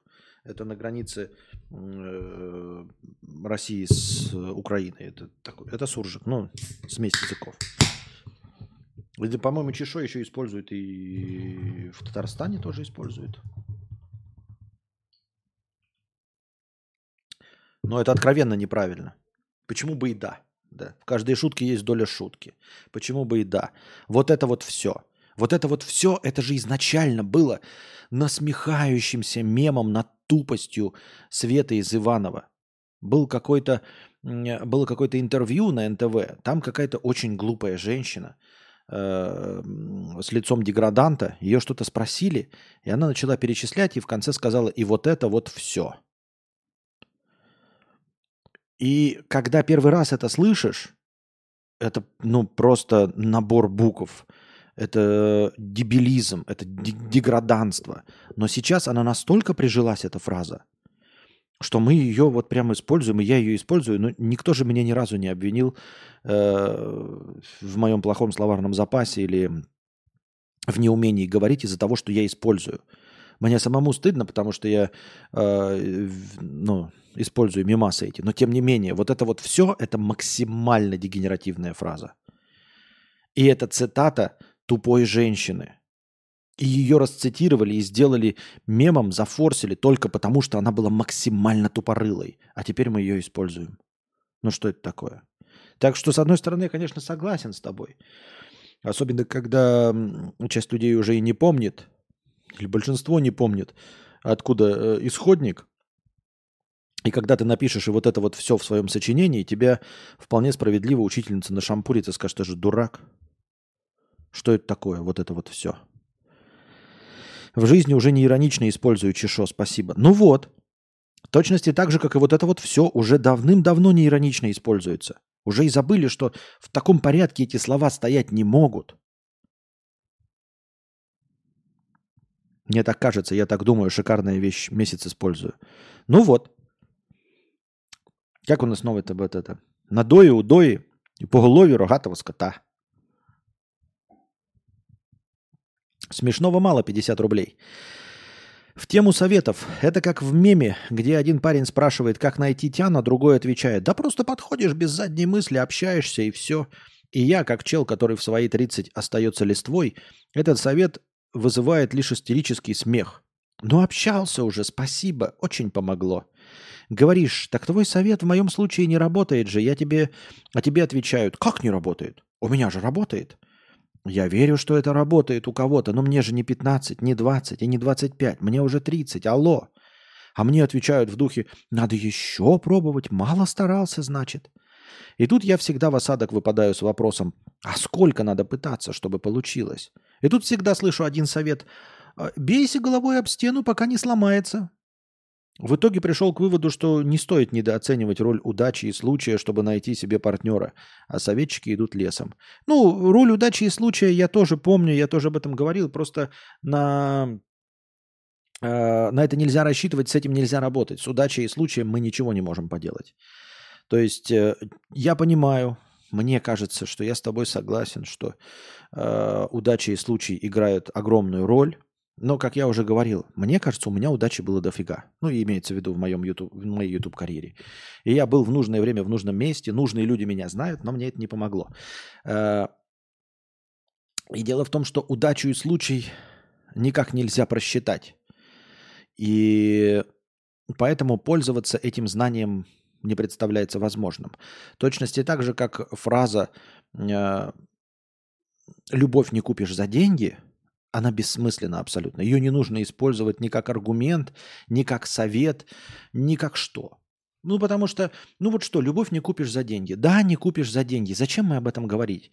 Разве ее можно за что-то другое купить? Нет. Это случайное стечение обстоятельств. Люди влюбляются, э, люди женятся. И поскольку на любовь никак нельзя повлиять, в том числе и деньгами, то зачем вообще об этом говорить? Зачем говорить о тех факторах, на которые мы никак повлиять не можем?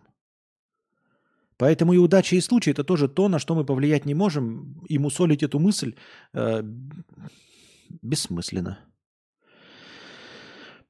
Чешо у нас на Кубани каждый второй говорит. Так я же говорю, суржик, Кубань, кубаноиды. А как, подождите, я еще узнал. Вот смотрите, э, по-моему, в Казахстане и в Якутии э, деревенские – Приезжающие в город, напивающиеся, ведущие себя как быдло, называются мамбеты. А, на Кубани они называются кубаноиды. Общее название такое по всей России и в центральной по большей части это колхозаны и колхозники. Какое-то я еще новое слышал слово в каком-то регионе. Блин, к сожалению, забыл. Хотел записать просто в свой такой личный словарик. Какое-то было что-то такое типа таболы или что-то такое. Но где оно конкретно было, я забыл. Грустно и печально. Если что-то такое вспомните, то э, напишите. Кубаноиды в Кубани, мамбеты в Якутии, в Казахстане. Эм,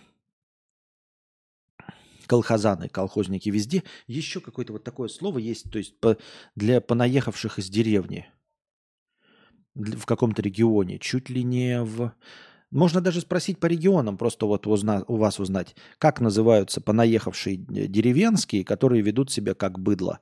Например, если вы живете в Татарстане, если кто-нибудь из вас есть в Казани, или в ближайших городах. Также такой же вопрос к жителям Урала. Есть ли у вас отдельное слово для таких людей? Возможно, вы его сейчас озвучите, я его вспомню. Есть ли отдельное слово где-то э, в районе Мурманска? Такое для понаехавших вот деревенских всяких. Просто я до этого его не слышал. Как кубаноид это мы все слышали.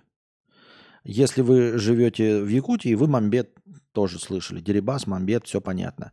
А, ну, колхозник, колхозан, понятно, ваш покорный слуга перед вами. А бойки, так их на Донбассе называли еще тогда, когда? Бойки или байки? Как правильно? Куда ударение? Нет, какое-то другое слово. Ну, в смысле, хорошо, спасибо. Э, за информацию. Но вот как я слышал какое-то другое.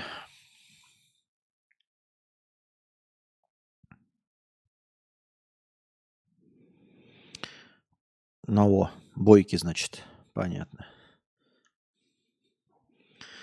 Дмитрий Александрович, 100 рублей с покрытием э, комиссии. Костик, выручай. Может, кто из нашего комьюнити сможет помочь? Я сломал другу опасную бритву. Она типа раритет. Нашел на eBay, но оказывается, СДЭК не возит такие товары. Как быть? Там общая цена две штуки 160 долларов. Помогите, граждане, иначе мне заказана дорога. Ну, слушай, сходу э, эти, как их, давайте, напомните мне просто название сервисов, и напишите адреса, э, сервисов иностранный адрес. Они этим занимаются. То есть э, адрес в Германии, если ты покупаешь Amazon европейский, адрес в Америке, адрес в Великобритании, они до сих пор работают. Посылочка как-то там были такие. Блин, не посылочка, а как же еще называлась? Куркулями еще называют понаехав. Какой регион, Михаил? Куркуля это где? Ищи вот этот э, сервис. Э, адрес... Э, Например, типа адрес для посылок в Великобритании пиши в Гугле или адрес для посылок в США. Я забыл, как-то она... Не посылочка, как же она называлась, самая популярная это была? Бандеролька, бандеролька.ру, по-моему, да? Ты э, на этой бандерольке получаешь адрес, регистрируешься, получаешь американский адрес. Тебе дают американский адрес. А, ты этот адрес указываешь в качестве доставки, им приходит просто на почтовый хаб. Как только им приходит, тебе на почтовую, на, на, на почту электронную приходит, что нам пришла ваша посылка. Ну, ты там все объясняешь, э, этот, как его, регистрируешь, что купил, что вам должна прийти посылка. Тебе приходит на электронную почту, пришла посылка ты оплачиваешь им доставку, и они тебе в Россию доставляют уже своими какими-то там способами. Это и раньше было для всех магазинов, которые не работали с Россией. То есть, если доставки в России не было, ты пользуешься бандеролькой. Э, получаешь адрес в Великобритании, если из Европы пользуешься Амазоном или eBay. Если в Америке кто-то не хочет работать с Россией, получаешь американский адрес, PO Box – и потом оттуда выплачивая, получаешь. И, по-моему, сейчас оно все прекрасно так же работает. Селюки. Ну, селюк понятно. Квинтри он сейчас называется, да? Раньше был бантиролька, а сейчас называется Квинтри. Ну вот он. Квинтри.ком. Не знаю, почему. А почему переименовался? То есть на сайте написано бандеролька, а почему написано Квинтри? Вот, Дмитрий Александрович, прямо в чате я написал тебе ссылку. До сих пор работает, да? Доставка товаров из США, Европы и Турции в Россию. Все, Просто покупаешь, указывая адрес. Ну, ты зарегистрируешься, там все прочитаешь, все понятно. будет. И все написали бандеролька. Все вспомнили как раз э, вот этот сервис. Но он не один, есть еще какие-то. Я какими-то пользовался, тоже заказывал последний, ну не последний раз, а сто лет назад, э, ну последний раз, да. Это был э, вот этот штатив на гнущихся ногах горилла. Он у меня до сих пор жив, я до сих пор могу воспользоваться. Э, пришло, заказывал Зипа, когда не было почему-то в России, я потому что заказывал очень давно. Сейчас в России легко и просто можно найти зипа трубочную. Трубочная зипа – это которая с дырками с боков, которую надо поджигать боком, чтобы огонь шел боком. Вот зипа трубочная. Все. А, так что пользовался вполне себе удачно.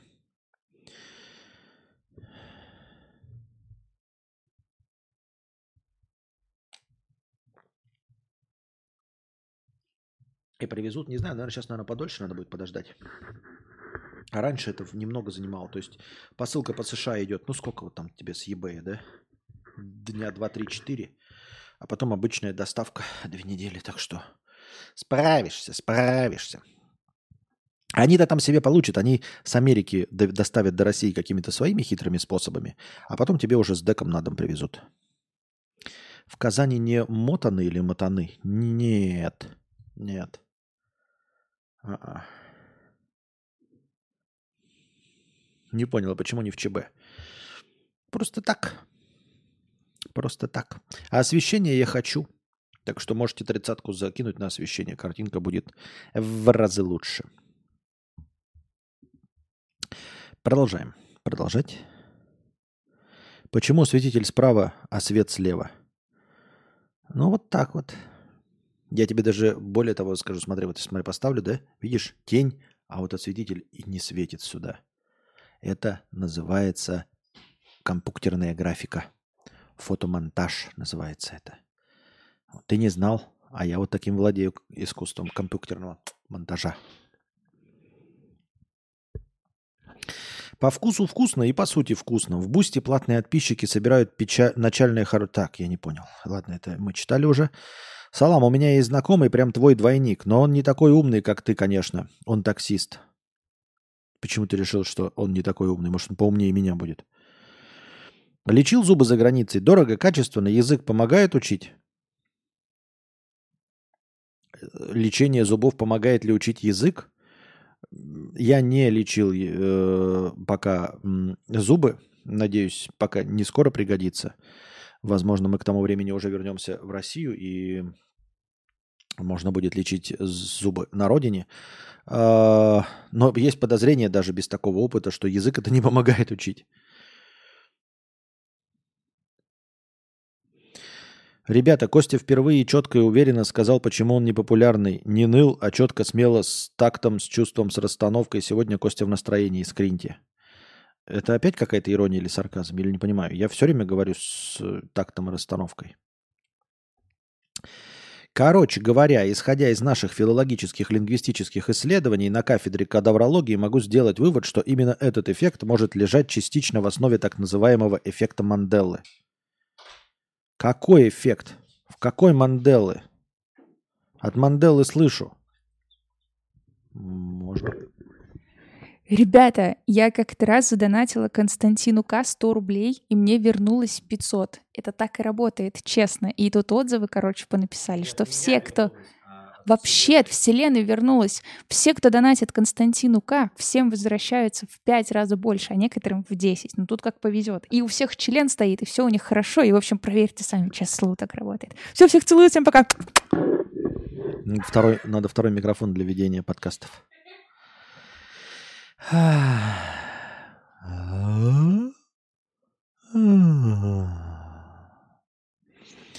В Казани чушпаны.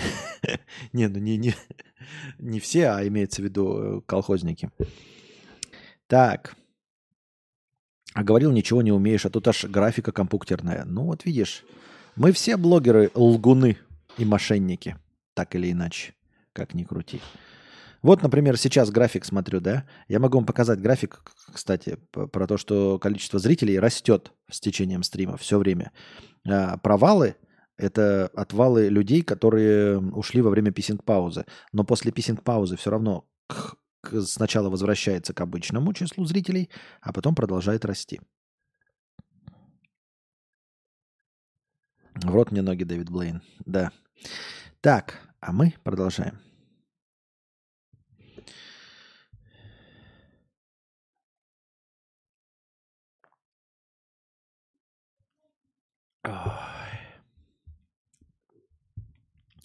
Пам-пам-парарам, пам-пам-пам. Так.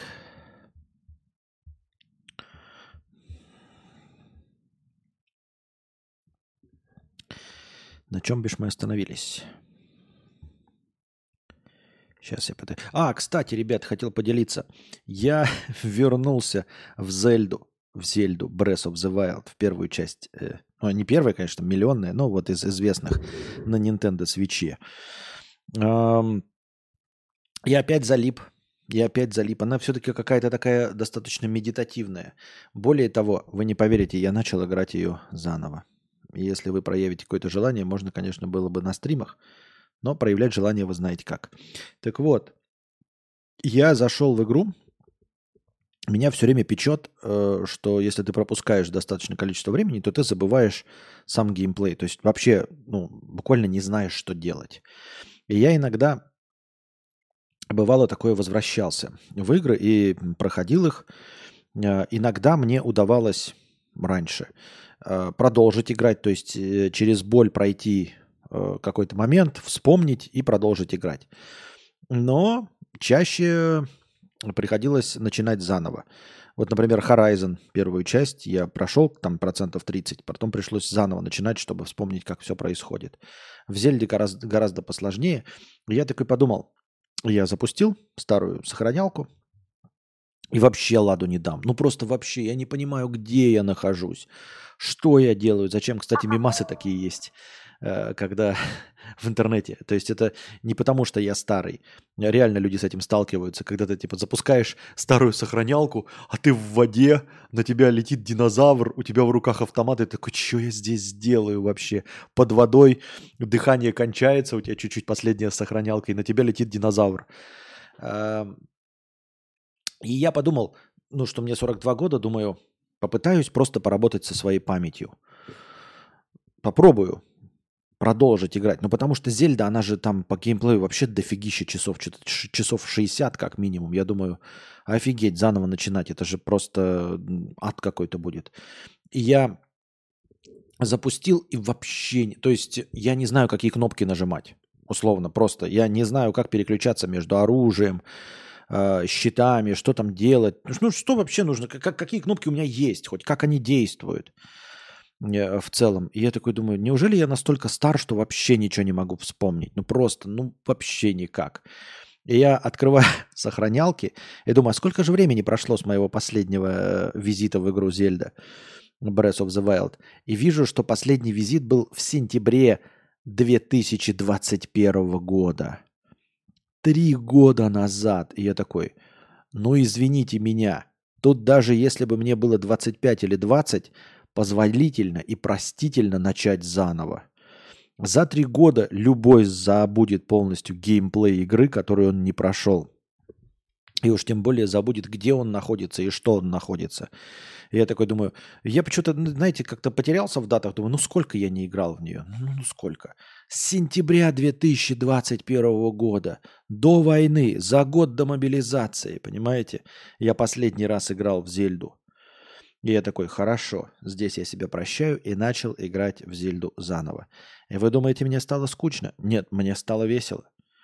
Я поиграл вчера несколько часов, потом сегодня проснулся с утра несколько часов поиграл, потом что-то еще несколько часов поиграл. И прямо она какая-то такая, знаете, она же пустая. То есть, если бы эту игру выпустили на PlayStation или, упаси, на компьютере, и выпустила бы ее Ubisoft, например, ее бы с говном съели. Ubisoft очень не любят э, э, комьюнити почему-то. За их вышки, за э, репетативность вот это э, Assassin's Creed, Far Cry, за открытые миры. Если бы это выпустили Ubisoft, его бы с говном съели за этот скучный, пустой абсолютно мир э, open world. Но здесь ты вот Nintendo все прощается. Ты ходишь, и тебе как бы успокаивает вот этот пустой мир. И я что-то прям обратно в него вот э, влетел и продолжил играть. Зельда это какой-то особый игровой опыт, там надо привыкать. В рот мне ноги Дэвид Блейн и забудет, почему бросил играть. Не, ну она брошена была не потому, что не проходилась. Там же, кстати, э, в этом плане довольно неплохо сделано, что если ты что-то не можешь пройти, ты можешь это обойти, уйти и э, прокачиваться в другом месте, чтобы потом вернуться и попытаться нагнуть э, чему-то обучиться. Ну, в общем, можешь какие-то сторонние активности довольно интересные проявлять. Поэтому в этом плане Зельда достаточно гибкая. Потому что, например, я последний Far Cry играл, и у тебя открываются три э, равнозначные локации, э, в которых идет вот, типа прокачка по миссиям, по, по, по возрастанию. И ты, по идее, как, видимо, по задумке должен одну миссию в одной локации выполнить, в одну миссию, первую локацию в другой, первую локацию в третьей, потом вторую локацию в другой, вторую локацию в второй, вторую локацию в третий. Так, по задумке. Но если ты идешь по одной локации, полностью прокачивая, да, то очевидно, что возвращаясь потом во, вторую, э, во второе место, то начиная с этой первой локации, ты будешь там всех нагибать полностью. А там идет автолевелинг. То есть не получится победить систему и как-то ее выиграть. Жена татарка говорит, что ее бабка называла понаехавших хуюжане. Не-не-не, не такой. Я говорю, там что-то такое. Я, это я просто вспомнил регионы. Такие большие, обширные регионы. А что-то какое-то было, какие-то гоботы или что-то такое, такое оол бы. В Зельде крутое взаимодействие с миром. Я далек от игр Nintendo, тем не менее залип в Зельде на 300 часов. 300 часов! Вот это ты, конечно, да, нормально так дал.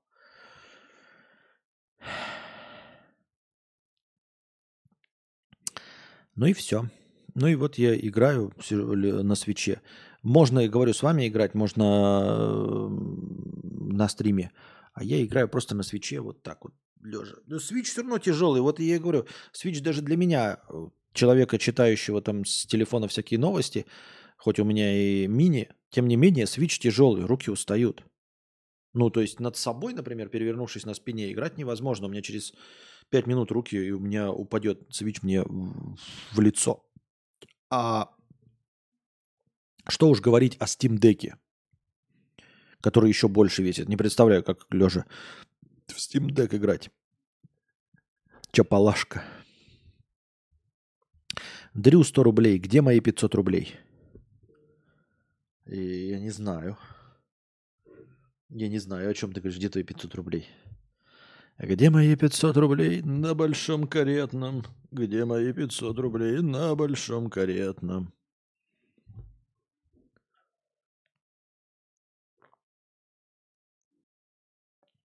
Какой вкусный частный, гри- чайный гриб. Я все-таки, наверное, ребята, склоняюсь к тому, что, наверное, для меня самым привычным пока сейчас, да, будет, наверное, пиво «Олень». Я только сейчас это понял, что пиво... Вот во Вьетнаме мое любимое пиво было «Тигр». И во Вьетнаме я был тигром. А в Сербии мое любимое пиво «Олень». Потому что я, очевидно, не тигр. А вот, к сожалению. Елен, Світло пиво. Произведено у Сербии. Сербии. Это шутка на шутку на А что там было за шутка? Я не знаю. Даешь караоке с Костей. Вселенная отдаст, но не сегодня. Вот. На Шри-Ланке был лайон, лев. Во Вьетнаме был тигр, тайгер. А в Сербии я всего лишь елен, олень. Ну, хоть не петух. Ну, во Франции, кто его знает? Может, буду и петухом. Просто ты домашний тигр. А может, просто снегом стать.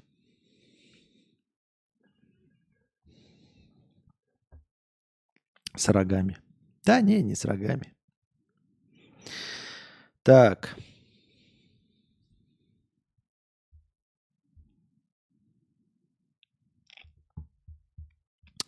Что у нас там с вопросами? Вопросов нет. Переходим в э, повестки. Так.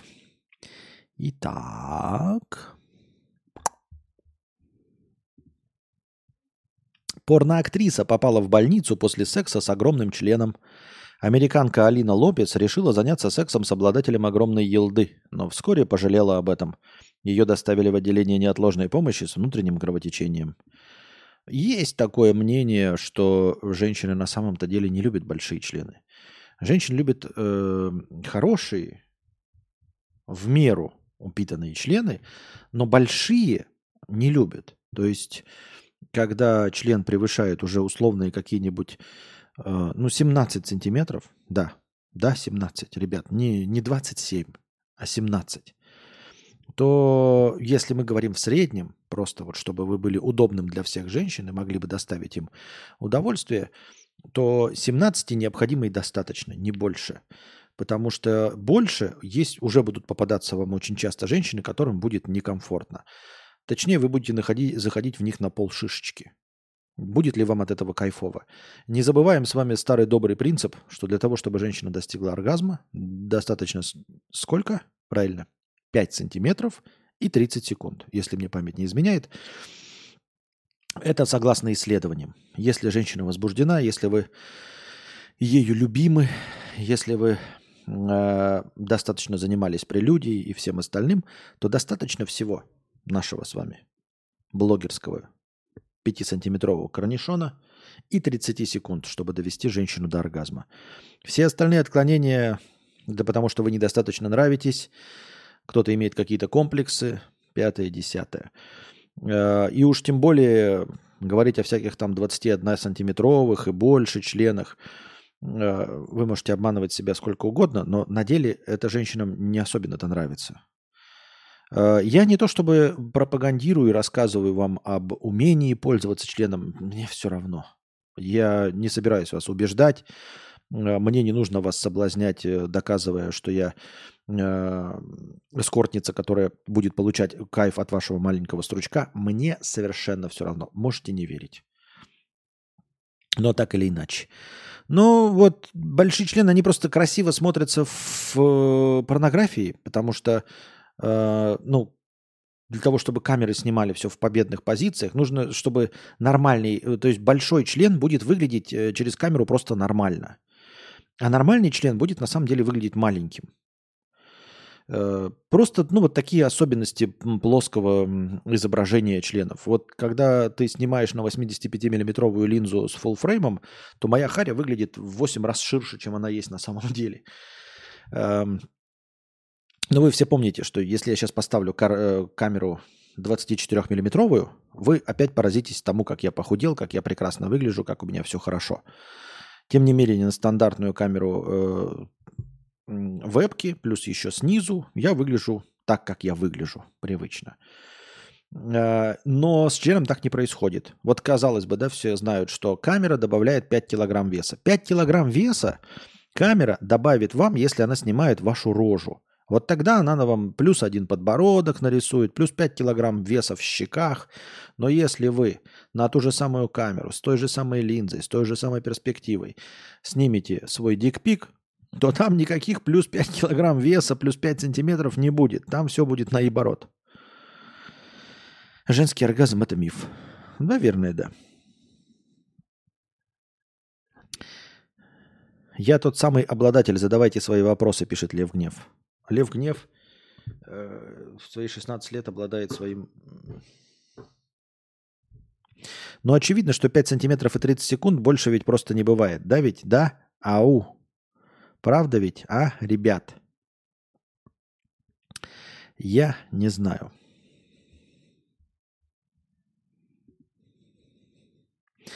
Проводница рассказала, можно ли было спасти кота Твикса, погибшего после высадки из поезда на мороз. Третий день печальную историю Твикса обсуждает вся страна. Чудо не случилось, кот погиб. Ответственность требует, э, общественность требует уволить проводника, вышвырнувшую животное из вагона. А российские железные дороги проводят внутренние расследования. Мы поговорили с одной из коллег женщины, чтобы понять мотивы ее поступка. Мы должны знать, кто едет у нас в вагоне, а пассажиров с животными запоминать легче всего. Даже если проводник пропустил мимо ушей информацию о пассажире с мелким животным, то он обязан проверить наличие такового через систему идентификации и обслуживания пассажиров, объясняет проводник поезда. На время выяснения обстоятельств кота можно оставить в купе для отдыха. В служебном нельзя.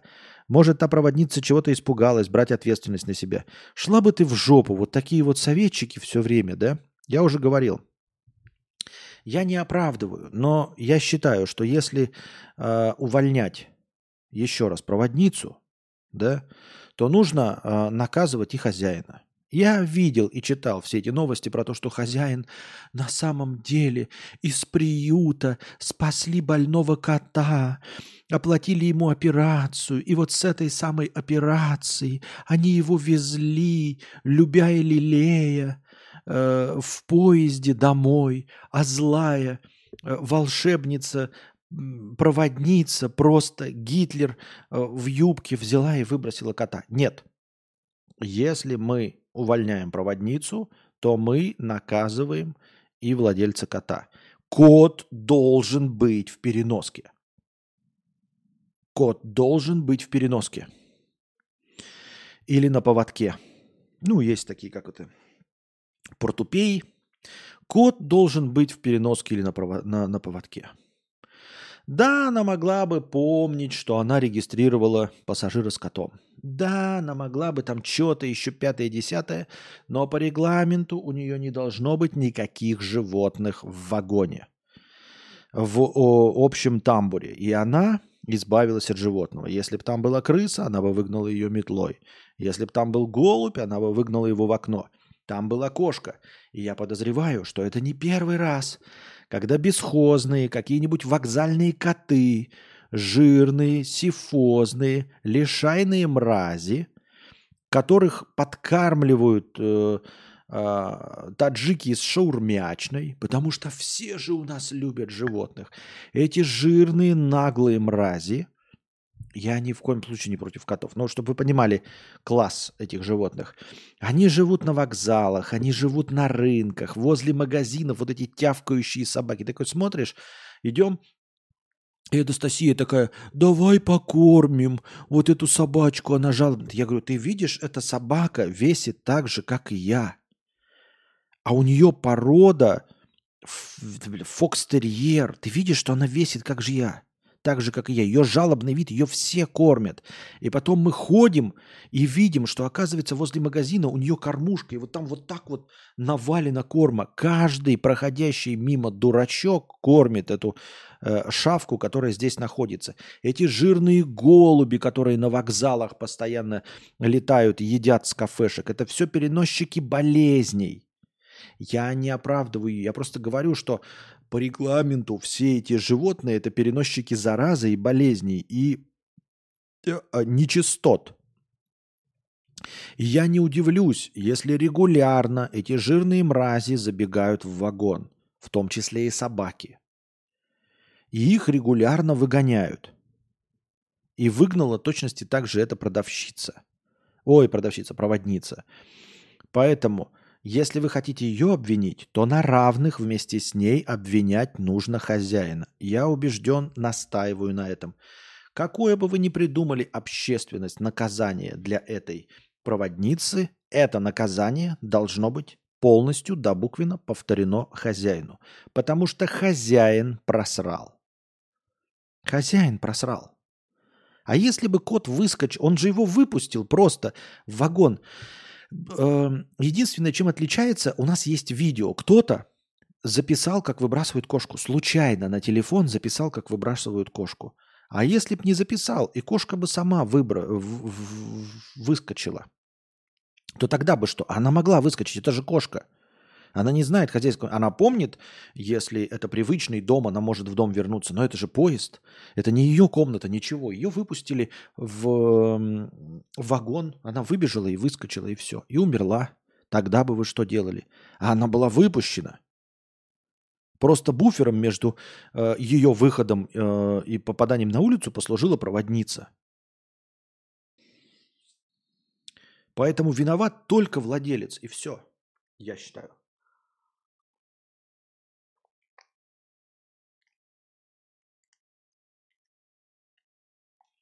А если ты из вагона выпустишь своего ребенка погулять, а он возьмет, выйдет из вагона, и поезд уедет. Ну, поезд же уедет, он по расписанию, он же не знает, сколько пассажиров зашли обратно в вагон или нет. Вот если ты дурак конченый и своего ребенка выпустишь в вагон побегать, он будет бегать, бегать и выскочит из вагона. И поезд уедет.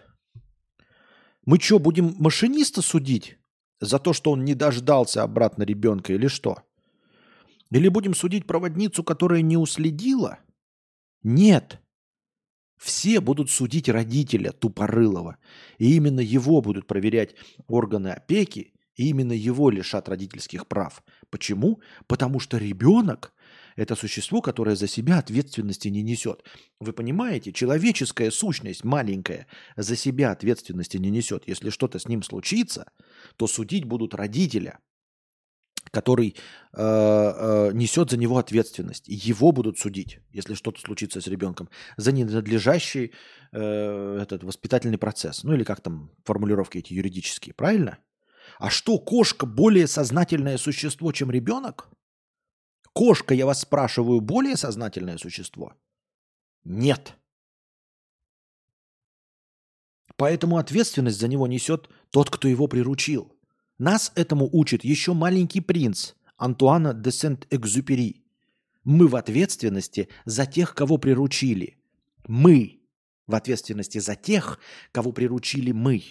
То есть, если мы приручили, то мы несем ответственность. Не проводница, она не приручала кота. Кот твой, и ты, бородач, должен нести ответственность.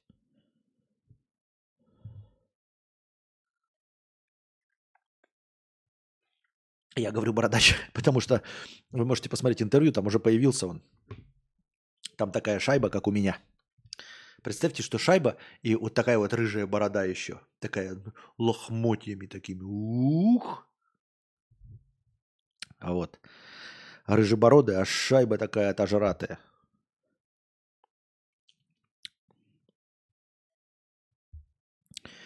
А вот. Мы мячика никуда не выпускали. Он не мог потеряться. Понимаете? А если бы он попал и его заживало где-нибудь э, в в этих, как его, в э, ступеньках эскалатора, то плакали бы мы, мы были бы виноваты. И если бы его заживало еще в каких-нибудь выдаче вещей в аэропорту, если бы его сбил самолет или он вылетел в окно самолета за мячиком. Я, когда в свое время э, привозил и возил э, Реми я за него нес ответственность. Я его никуда не выпускал, потому что я боялся, что он упадет, там сломается, его там машина собьет или еще что-то, потому что я нес за него ответственность. Сейчас мы несем ответственность за мячика, да, и это будет наша ответственность. И поэтому мы его возим везде, потому что э, он там болеет, но это наша ответственность, это наше животное. Мы в ответственности за тех, кого приручили.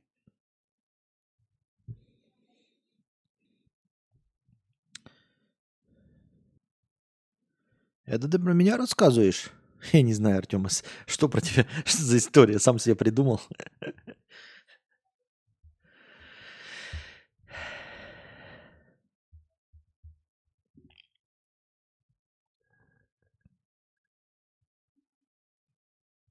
Так, сколько у нас настроения?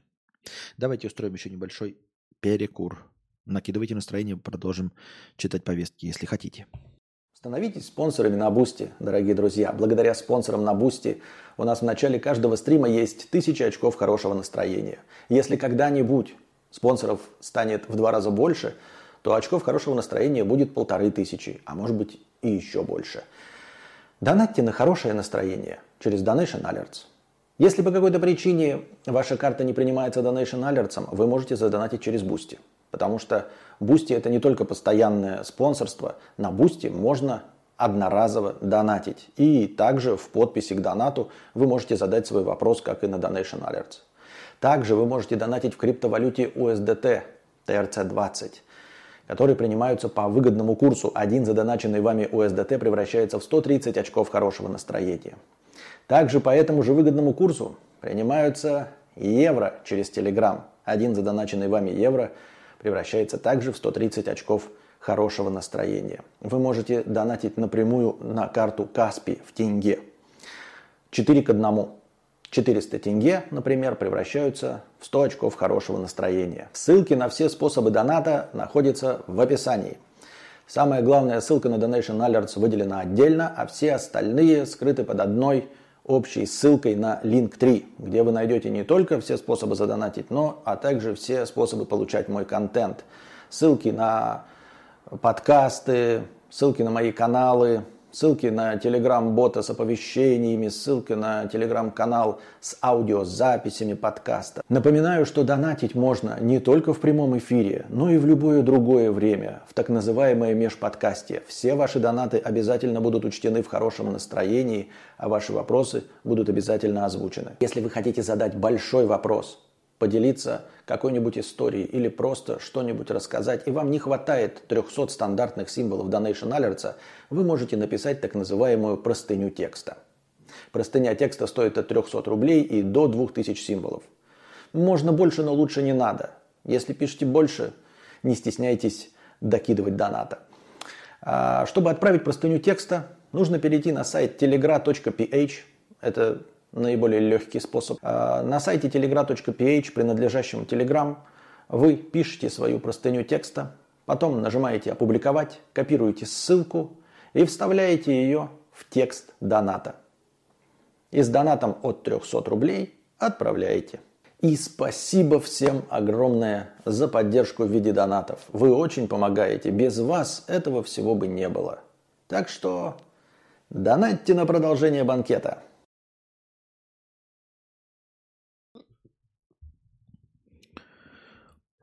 Продолжаем. Трансгендер-гольфист Хейли Дэвидсон выиграл женский турнир во Флориде. Осуждаем. Соревнование было направлено на развитие женского гольфа. В сети «Радость Хейли», которая раньше была Джеймсом, не разделили и призвали женщин бойкотировать подобные турниры. Мне понятно негодование, я уже говорил об этом.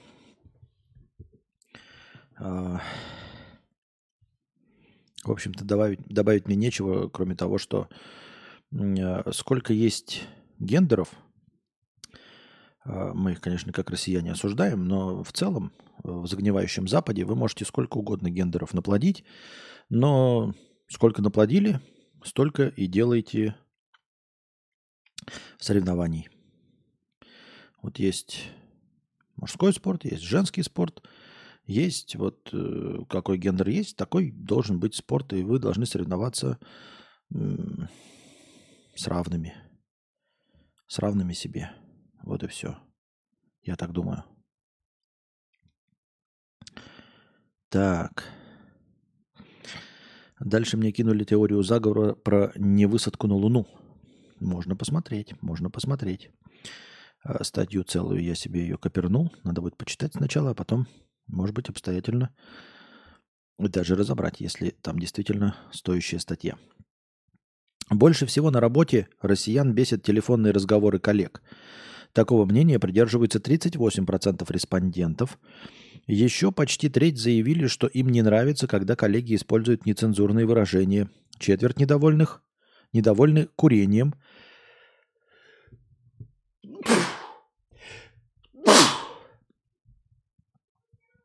Спасибо. Четверть недовольны курением, пятая часть недовольны постоянными опозданиями, шестая тем, что надо ходить на работу. Ну, э, во-первых, я бы согласился с теми, кто недоволен тем, что надо ходить на работу. Э, курение, понятно, может быть, там пахнет, э, может быть, какие-то э, э, доносятся ароматы из курительной комнаты. А насчет того, что пятая часть недовольны постоянными опозданиями, какая твоя печаль до того, что другие опаздывают? Иди лечись, за собой следи, и все. Так.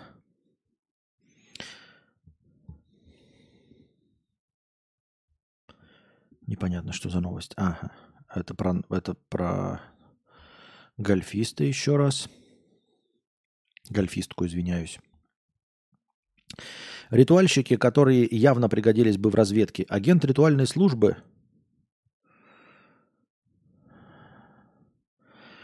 Э, агент ритуальной службы и хозяйка бизнеса за год завербовали восьмерых сотрудников полиции, чтобы первыми получать данные об умерших людях. А почему это новость? Разве не все э, ритуальные службы этим пользуются? Разве не на этом посло- построена вообще э, конкуренция в э, ритуальных услугах?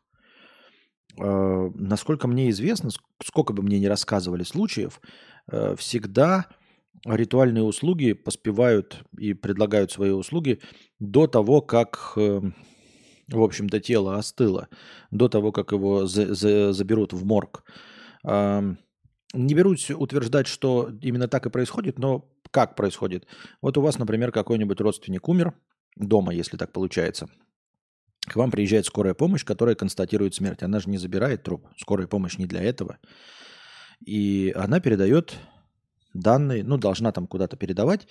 Э, и ритуальные службы сразу же приезжают, вам сразу же начинают звонить и предлагать, хотите ли вы похоронить своего родственника с такими-то, такими-то условиями. То есть, естественно, они получают какую-то инсайдерскую информацию от эм,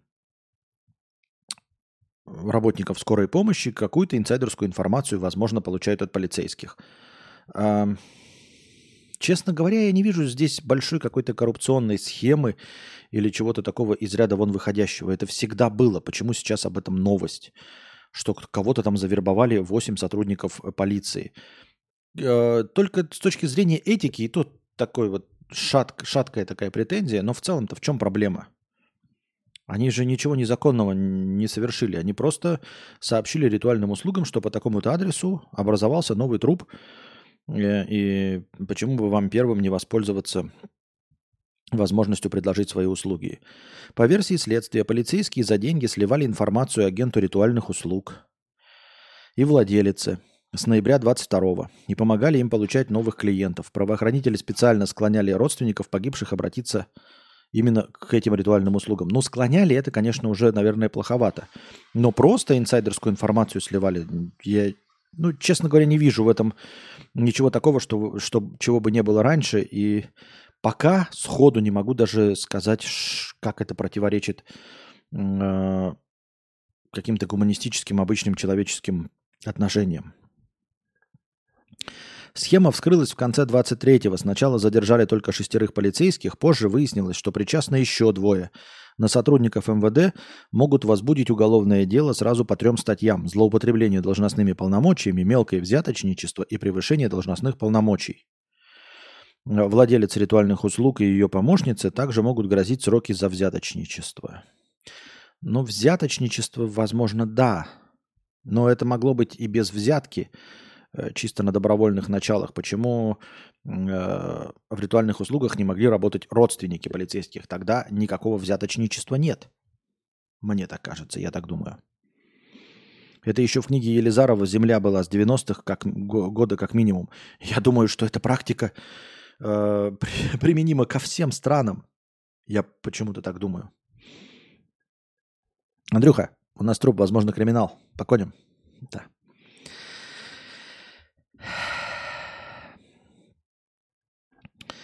Акбарс Банк выпускал карты без согласия пользователей и задолжал 44 миллиона рекламщикам.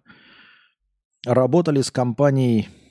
Фирма должна была собрать горячие заявки, которые потом планировалось превратить в клиентов. Э, в банке остались недовольны. Там посчитали, что все собранные пользователи оказались фейками и отказались платить. Вообще не понимаю, о чем идет речь, как, как, какой-то бред. Что, кто, кто на ком стоял? позвольте уточнить. Трамп отправил помешавших ему экоактивистов домой к мамочке. Экоактивисты пытались сорвать предвыборное мероприятие экс-президента США в Айове, развернув баннер «Трамп – климатический преступник». Климатический преступник. Сразу вспоминается, знаете, на MTV было шоу, когда делали пластические операции, и там э, озвучальщик, я не знаю, как его зовут, не помню, который озвучивал Джей Ди в сериале «Клиника», э, ведь перевод «Клиники» от MTV официальный. И там э, он все время почему-то, когда показывали пластического хирурга, он все время так говорил, там типа Джеймс, пластический хирург. И также здесь Трамп, климатический преступник. И скандируя лозунги.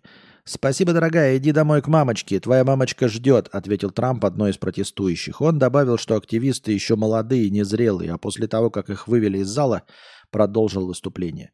Видите? Э, можно такое сказать и не отменят.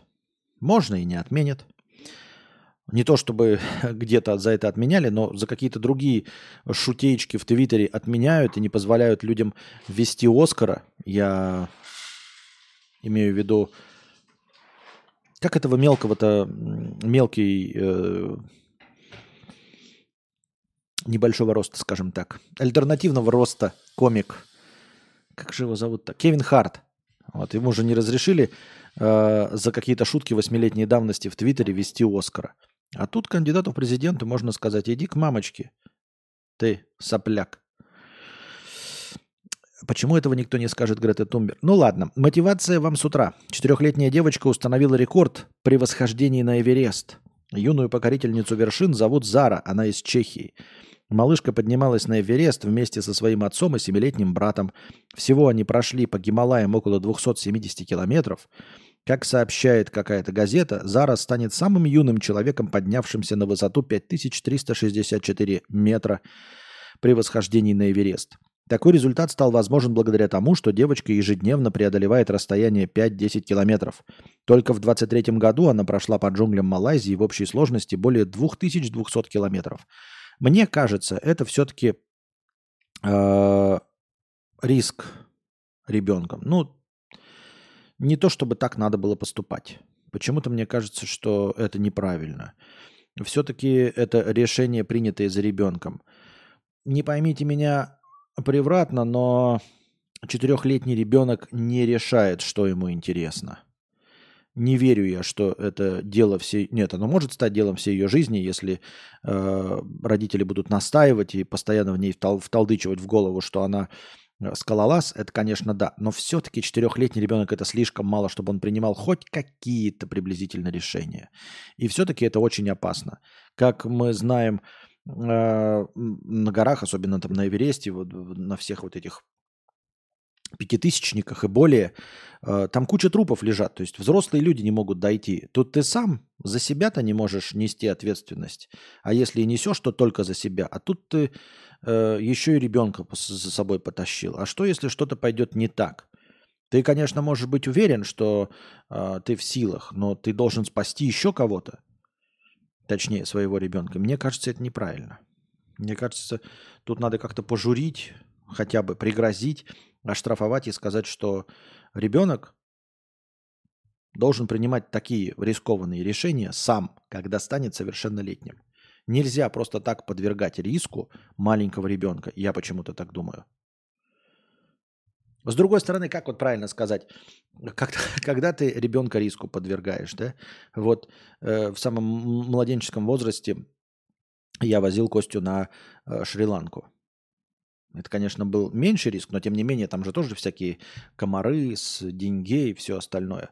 Но все-таки, все-таки э, водить в горы, э, заставлять заниматься альпинизмом, что опасно даже для взрослого, это все-таки риск жизни ребенка, мне так кажется.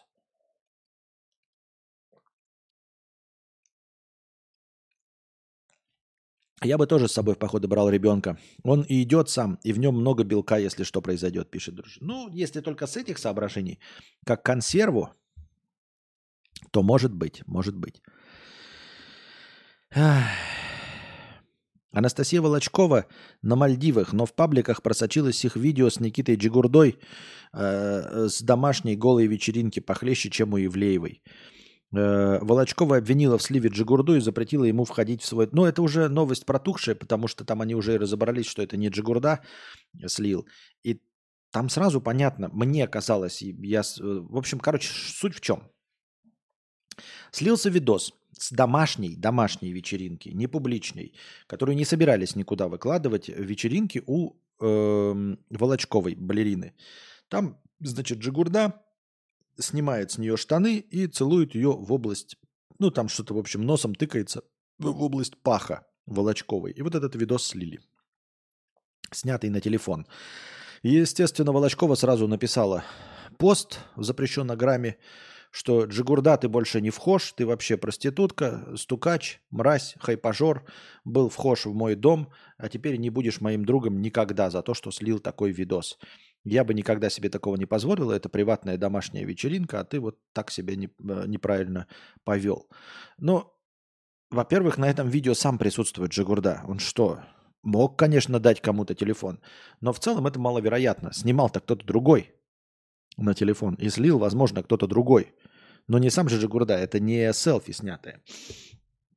Э, потом она удалила этот пост, э, точнее, она не удалила, она заменила в нем текст на какую-то рекламу своих выступлений. Но, в общем, переобулась. Видимо, Джигурда с ней связался и сказал, я вообще тут не при делах, что ты ко мне сразу меня проститутом-то назвала.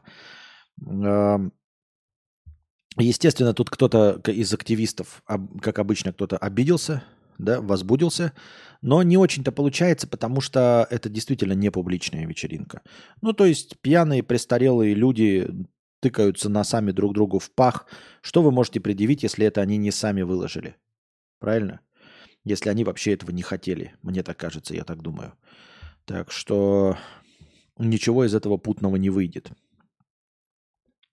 В британском правительстве искусственный интеллект доверили, искусственному интеллекту доверили читать документы, которыми должны заниматься министры.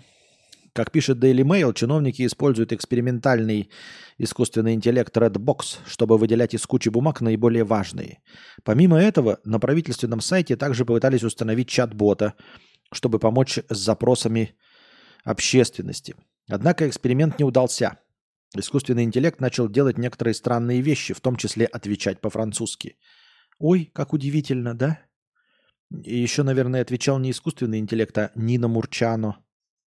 Юрий Нина Мурчано, исполнитель главной роли в фильме э, «Кавказская пленница».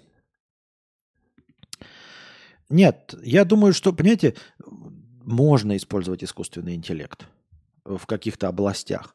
Но все-таки вы должны заниматься своим делом, э, если вам за это платят. Если у вас есть какая-то работа, пожалуйста, занимайтесь своим делом. Если вам не нравится, если вы нашли какой-то инструмент, э, позволяющий вам облегчить ваш труд, и вы умеете им пользоваться, подойдите к начальнику и спросите, дорогой Виктор Семенович, могу ли я в своей работе использовать искусственный интеллект.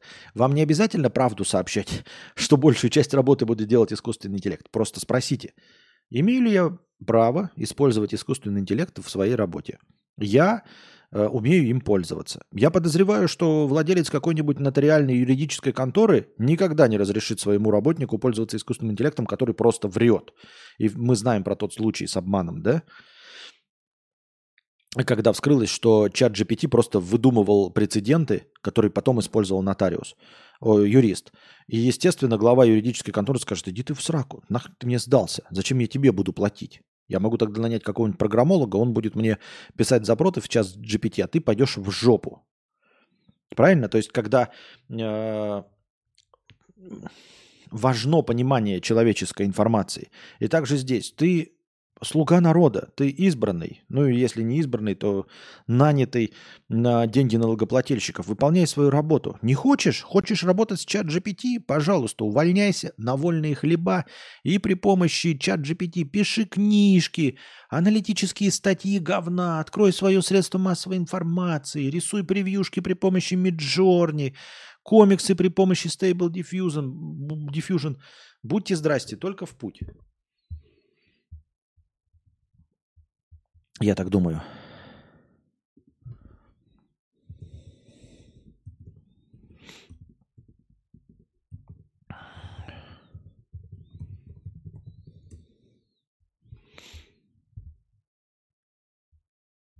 Троллинг времен Столетней войны. Не очень понимаю, о чем речь.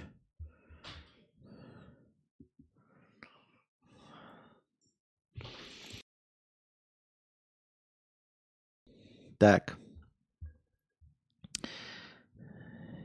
Если кто-нибудь хочет посмотреть марафон по классическому ужасу, по классической франшизе «Кукла Чаки», то у Анастасии открыт сбор на канале. Она э, э, намеревается посмотреть все части «Куклы Чаки». Фильм состоит, стоит 1000 рублей до трех часов. Ну, «Куклы Чаки» все части до трех часов по отдельности.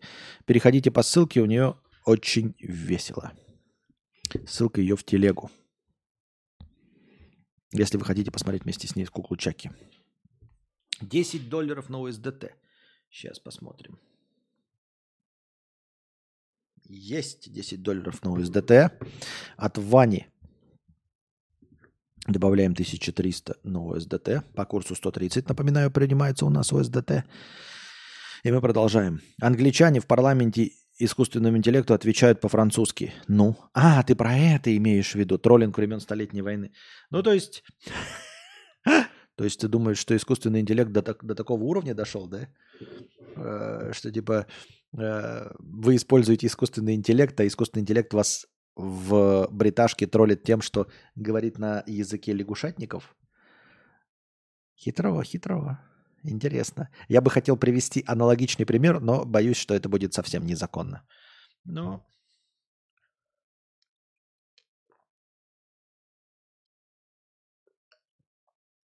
тем не менее. Тем не менее, это как будто бы э, Третий Рейх пытается написать, э, значит, Геббельс пытается написать осуждаем всех.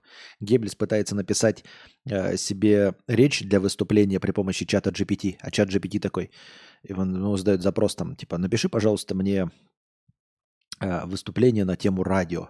И чат GPT такой, хорошо, и выдает ему текст на идише. Мы всех осуждаем, конечно, со всех сторон.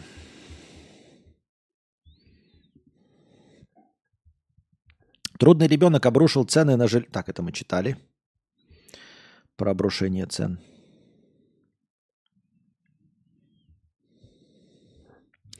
Так, сейчас подождите-ка. Небольшая писинг. Пауза. Good morning. В нашей песне только паузы.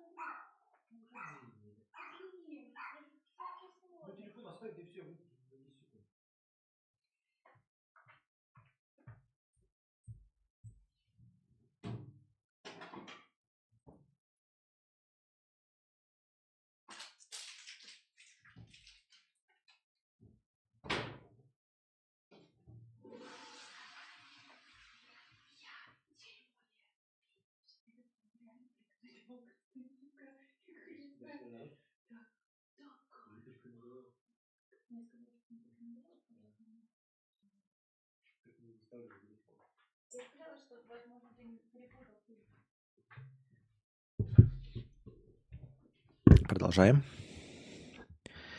Так.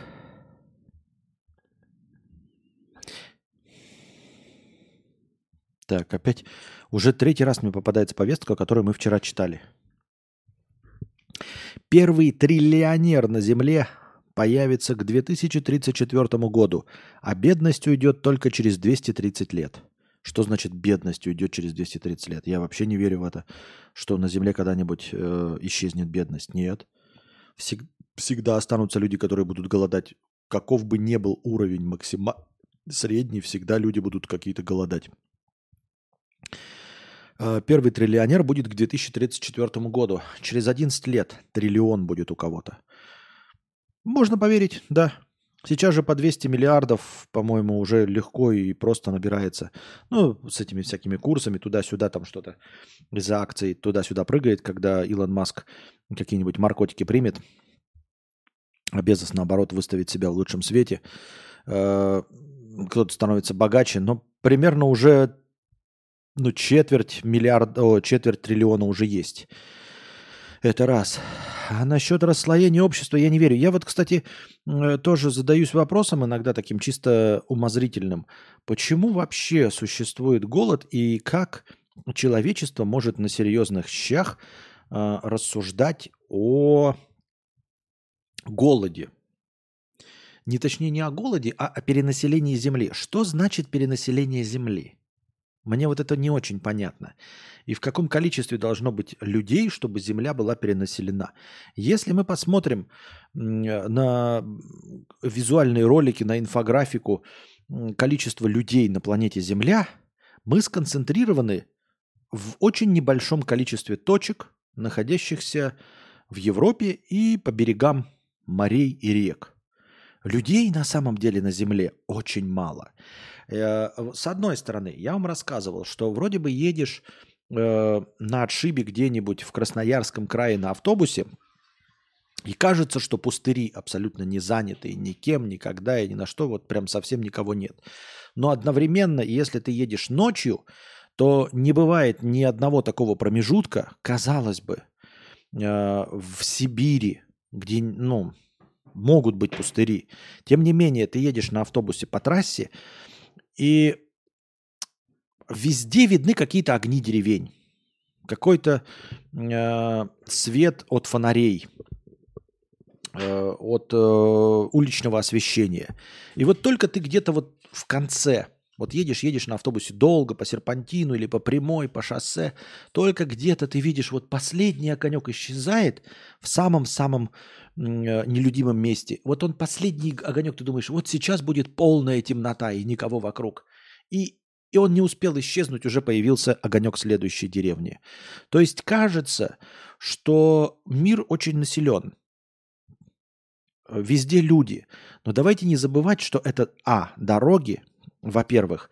А во-вторых, на самом-то деле, если мы говорим про э, огни уличного освещения в деревне, вот если он там где-то пропадает, а следующий появляется с другого края, и у нас не существует темного промежутка, то на самом-то деле между ними может быть километров 20. А вот в той деревне на самом деле жило 10 человек. И в этой деревне 10 человек. И это э, густонаселенное место, потому что оно находится вдоль шоссе. Так или иначе, все ответвления, они от шоссе идут.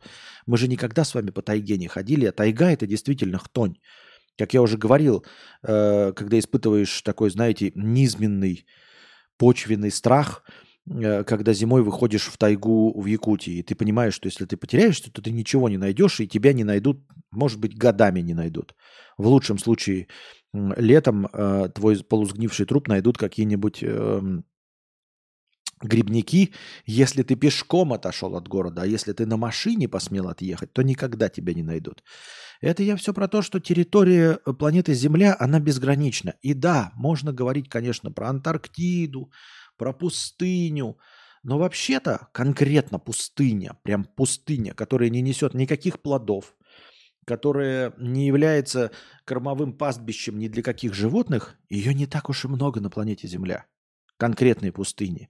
А все вот эти долины Серенгети, засушливые районы Африки, эм, пустыни возле, я не знаю, этого города, где Уолтер Уайт-то жил. Напомните, как он назывался-то?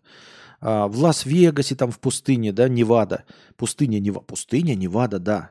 Но она не настолько большую территорию от э, э территории США занимает. На самом деле пустыня мы видим перекати-поле, а перекати-поле – это вообще-то трава. То есть она где-то росла, ее, э, она засохла, и ветер ее скрутил в комки, и вот она катится. Это трава, это не смерть. Это бывшая жизнь катится. Это значит, что на этом месте можно вырастить что-то съедобное. В любой пустыне. И вот э, когда э, Уолтер Уайт там что-то закапывал свои бабки в сериале «Во все тяжкие», там там песок, там жарко, там невыносимо. Но все равно какие-то кустарники, какие-то кактусы, везде что-то растет. Еврашки какие-то бегают, какие-то гекконы бегают, какие-то ящерицы бегают. Везде есть жизнь. Есть жизнь, Альбукерки, спасибо. А, и везде есть жизнь, а это значит, что везде эту жизнь можно съесть. А если особенно еще работать над э, а, сельскохозяйственными угодьями, если еще как-то это прорабатывать, если заниматься агрономией, то КПД любой Земли можно повысить. Это мы говорим о пустынях. А что уж говорить о невозделанных черноземных э, площадях территории России и, и там чего угодно. Я к тому, что у нас сейчас 8 миллиардов, а э, ученые говорят, что до 40 миллиардов не может быть и речи о каком-то перенаселении. И я такой, вот 40 делим на 8, да, путем несложных вычислений. Сейчас я посчитаю столбиком. 40 делим на 8. Ну, примерно получается больше 4, меньше 6. Возьмем среднее 5. Э, в 5 раз всего больше э, людей. Есть подозрение, что 40 миллиардов вообще, по сути, не должны никак повлиять на планету Земля э, с точки зрения пропитания. Я понимаю, что может быть каких-нибудь редкоземельных металлов на 100 миллиардов людей, чтобы обеспечить их всех айфонами, может не хватить.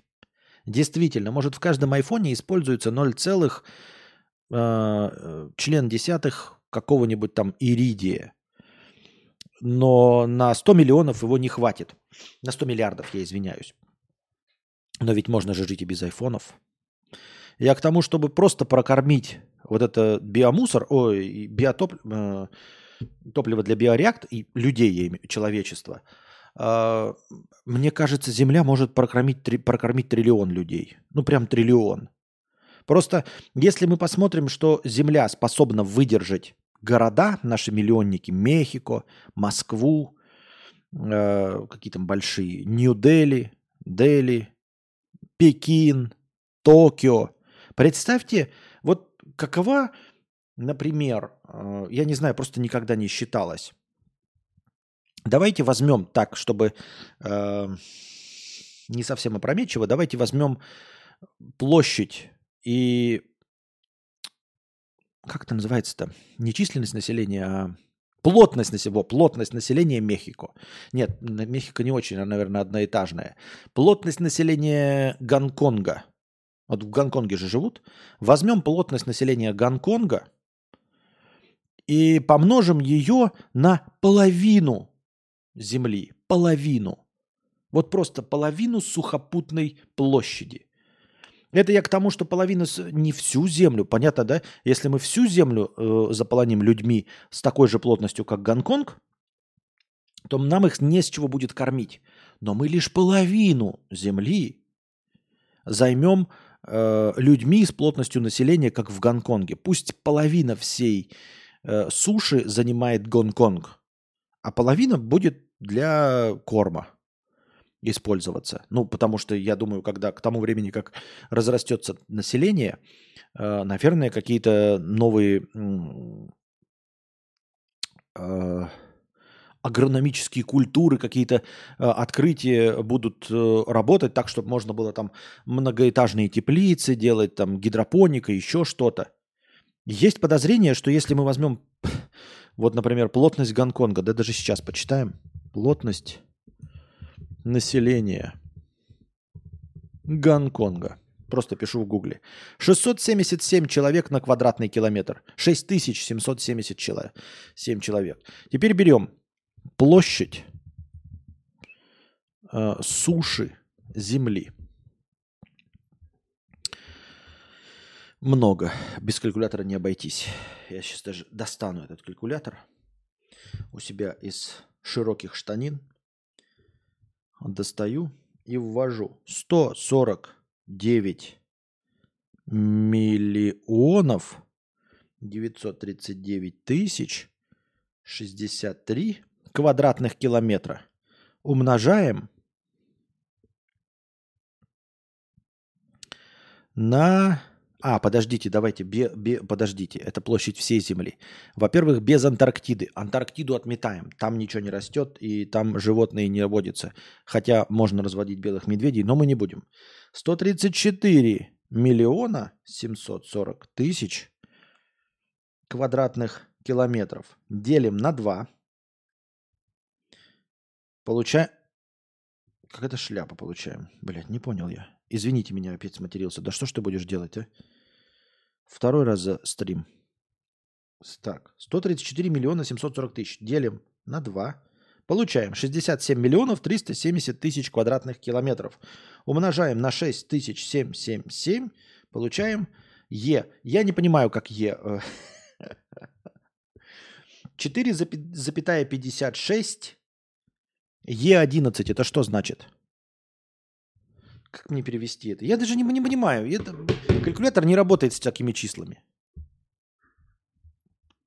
Калькулятор не работает с такими числами. 134 тысячи, 176, 760, 0, 0, 0. Поделить. Ой. Ой. А, правильно. Или подожди. Правильно. Не, неправильно. Умножаем на 6770. А, делим на 2 сначала. Извиняюсь. Делим на 2. Блинский. Делим на 2. Равно. Хоботца. Получилось. Теперь умножаем на 6777 на плотность Гонконга и получаем э, 456 миллиардов. 456 миллиардов. Конечно, вы в свою очередь можете сказать, что э, плотность Гонконга, и если мы половину Земли займем людьми с плотностью Гонконга, то половина пустая Земли не сможет их прокормить. Вполне возможно, что вы правы. Давайте тогда э, возьмем еще половину от этого. Пусть будет четверть, правильно? Делим еще на два и получаем я даже количество знаков не могу посчитать.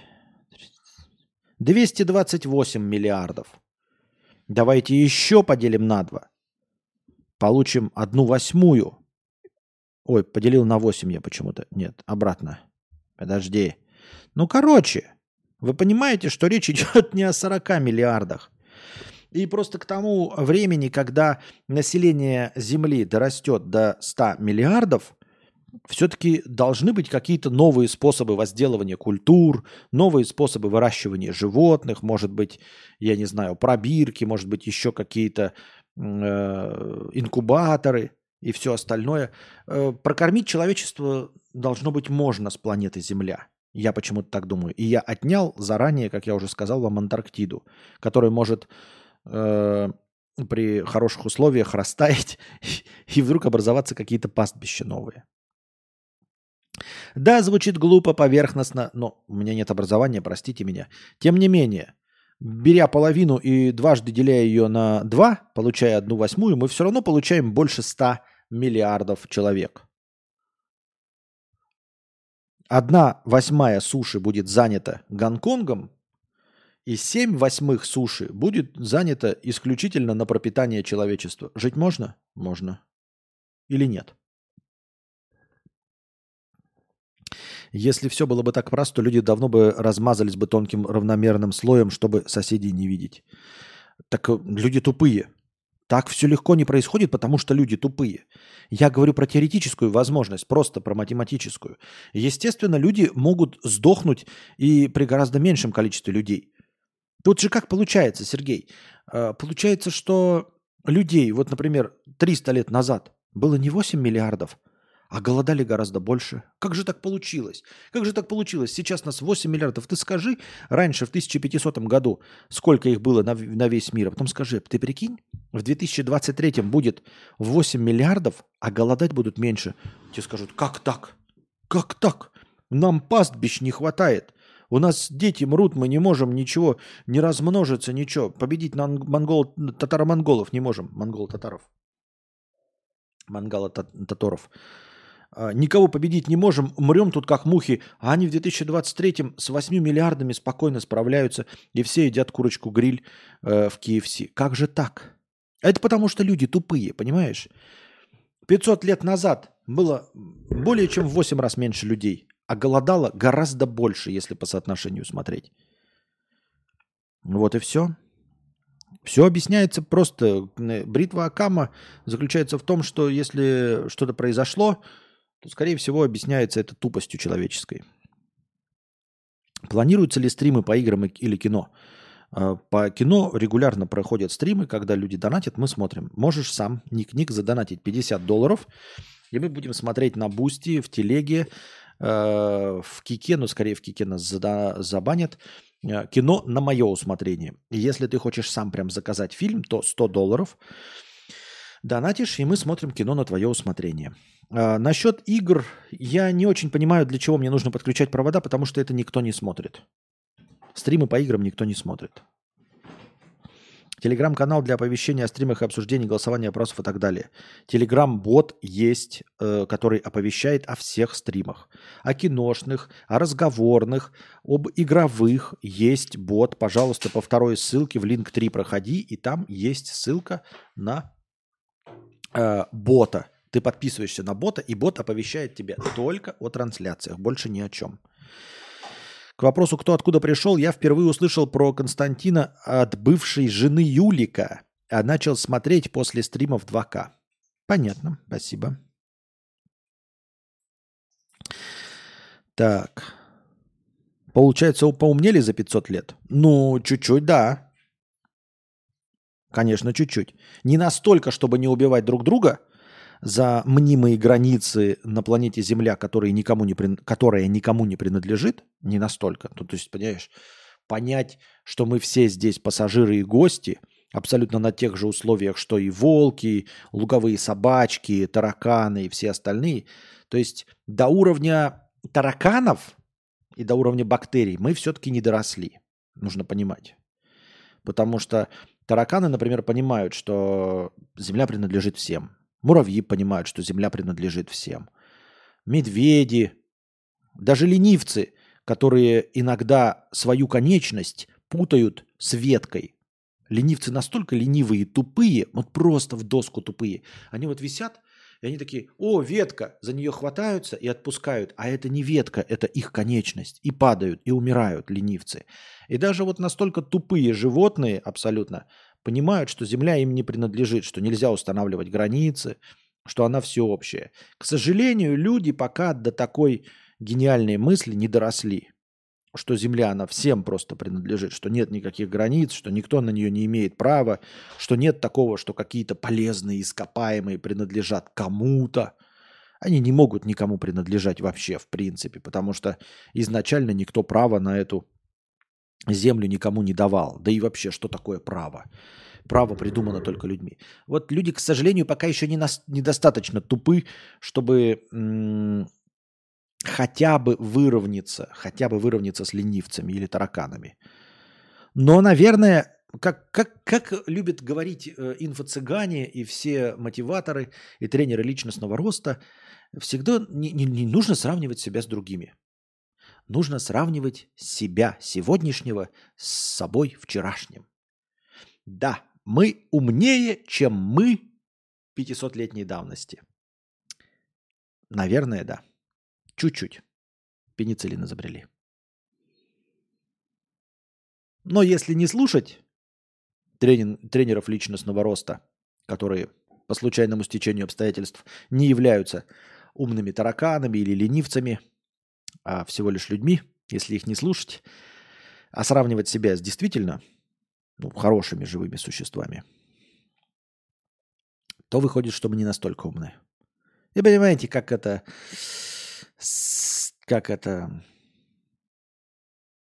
Как же, блин, поговорка-то была? Молодец среди овец, а среди молодца сам овца. На этой позитивной ноте, дорогие друзья, мы заканчиваем наш сегодняшний подкаст. Надеюсь, вам понравилось. Я старался. Немножечко вас успокоил, может быть, развлек, может быть, вы узнали что-нибудь новое. Приходите завтра, приносите ваши добровольные пожертвования на подкаст завтрашний, донатьте в межподкасте, донатьте на кино, на игры, предлагайте ваши предложения в личке. А пока держитесь там. Вам всего доброго, хорошего настроения и здоровья.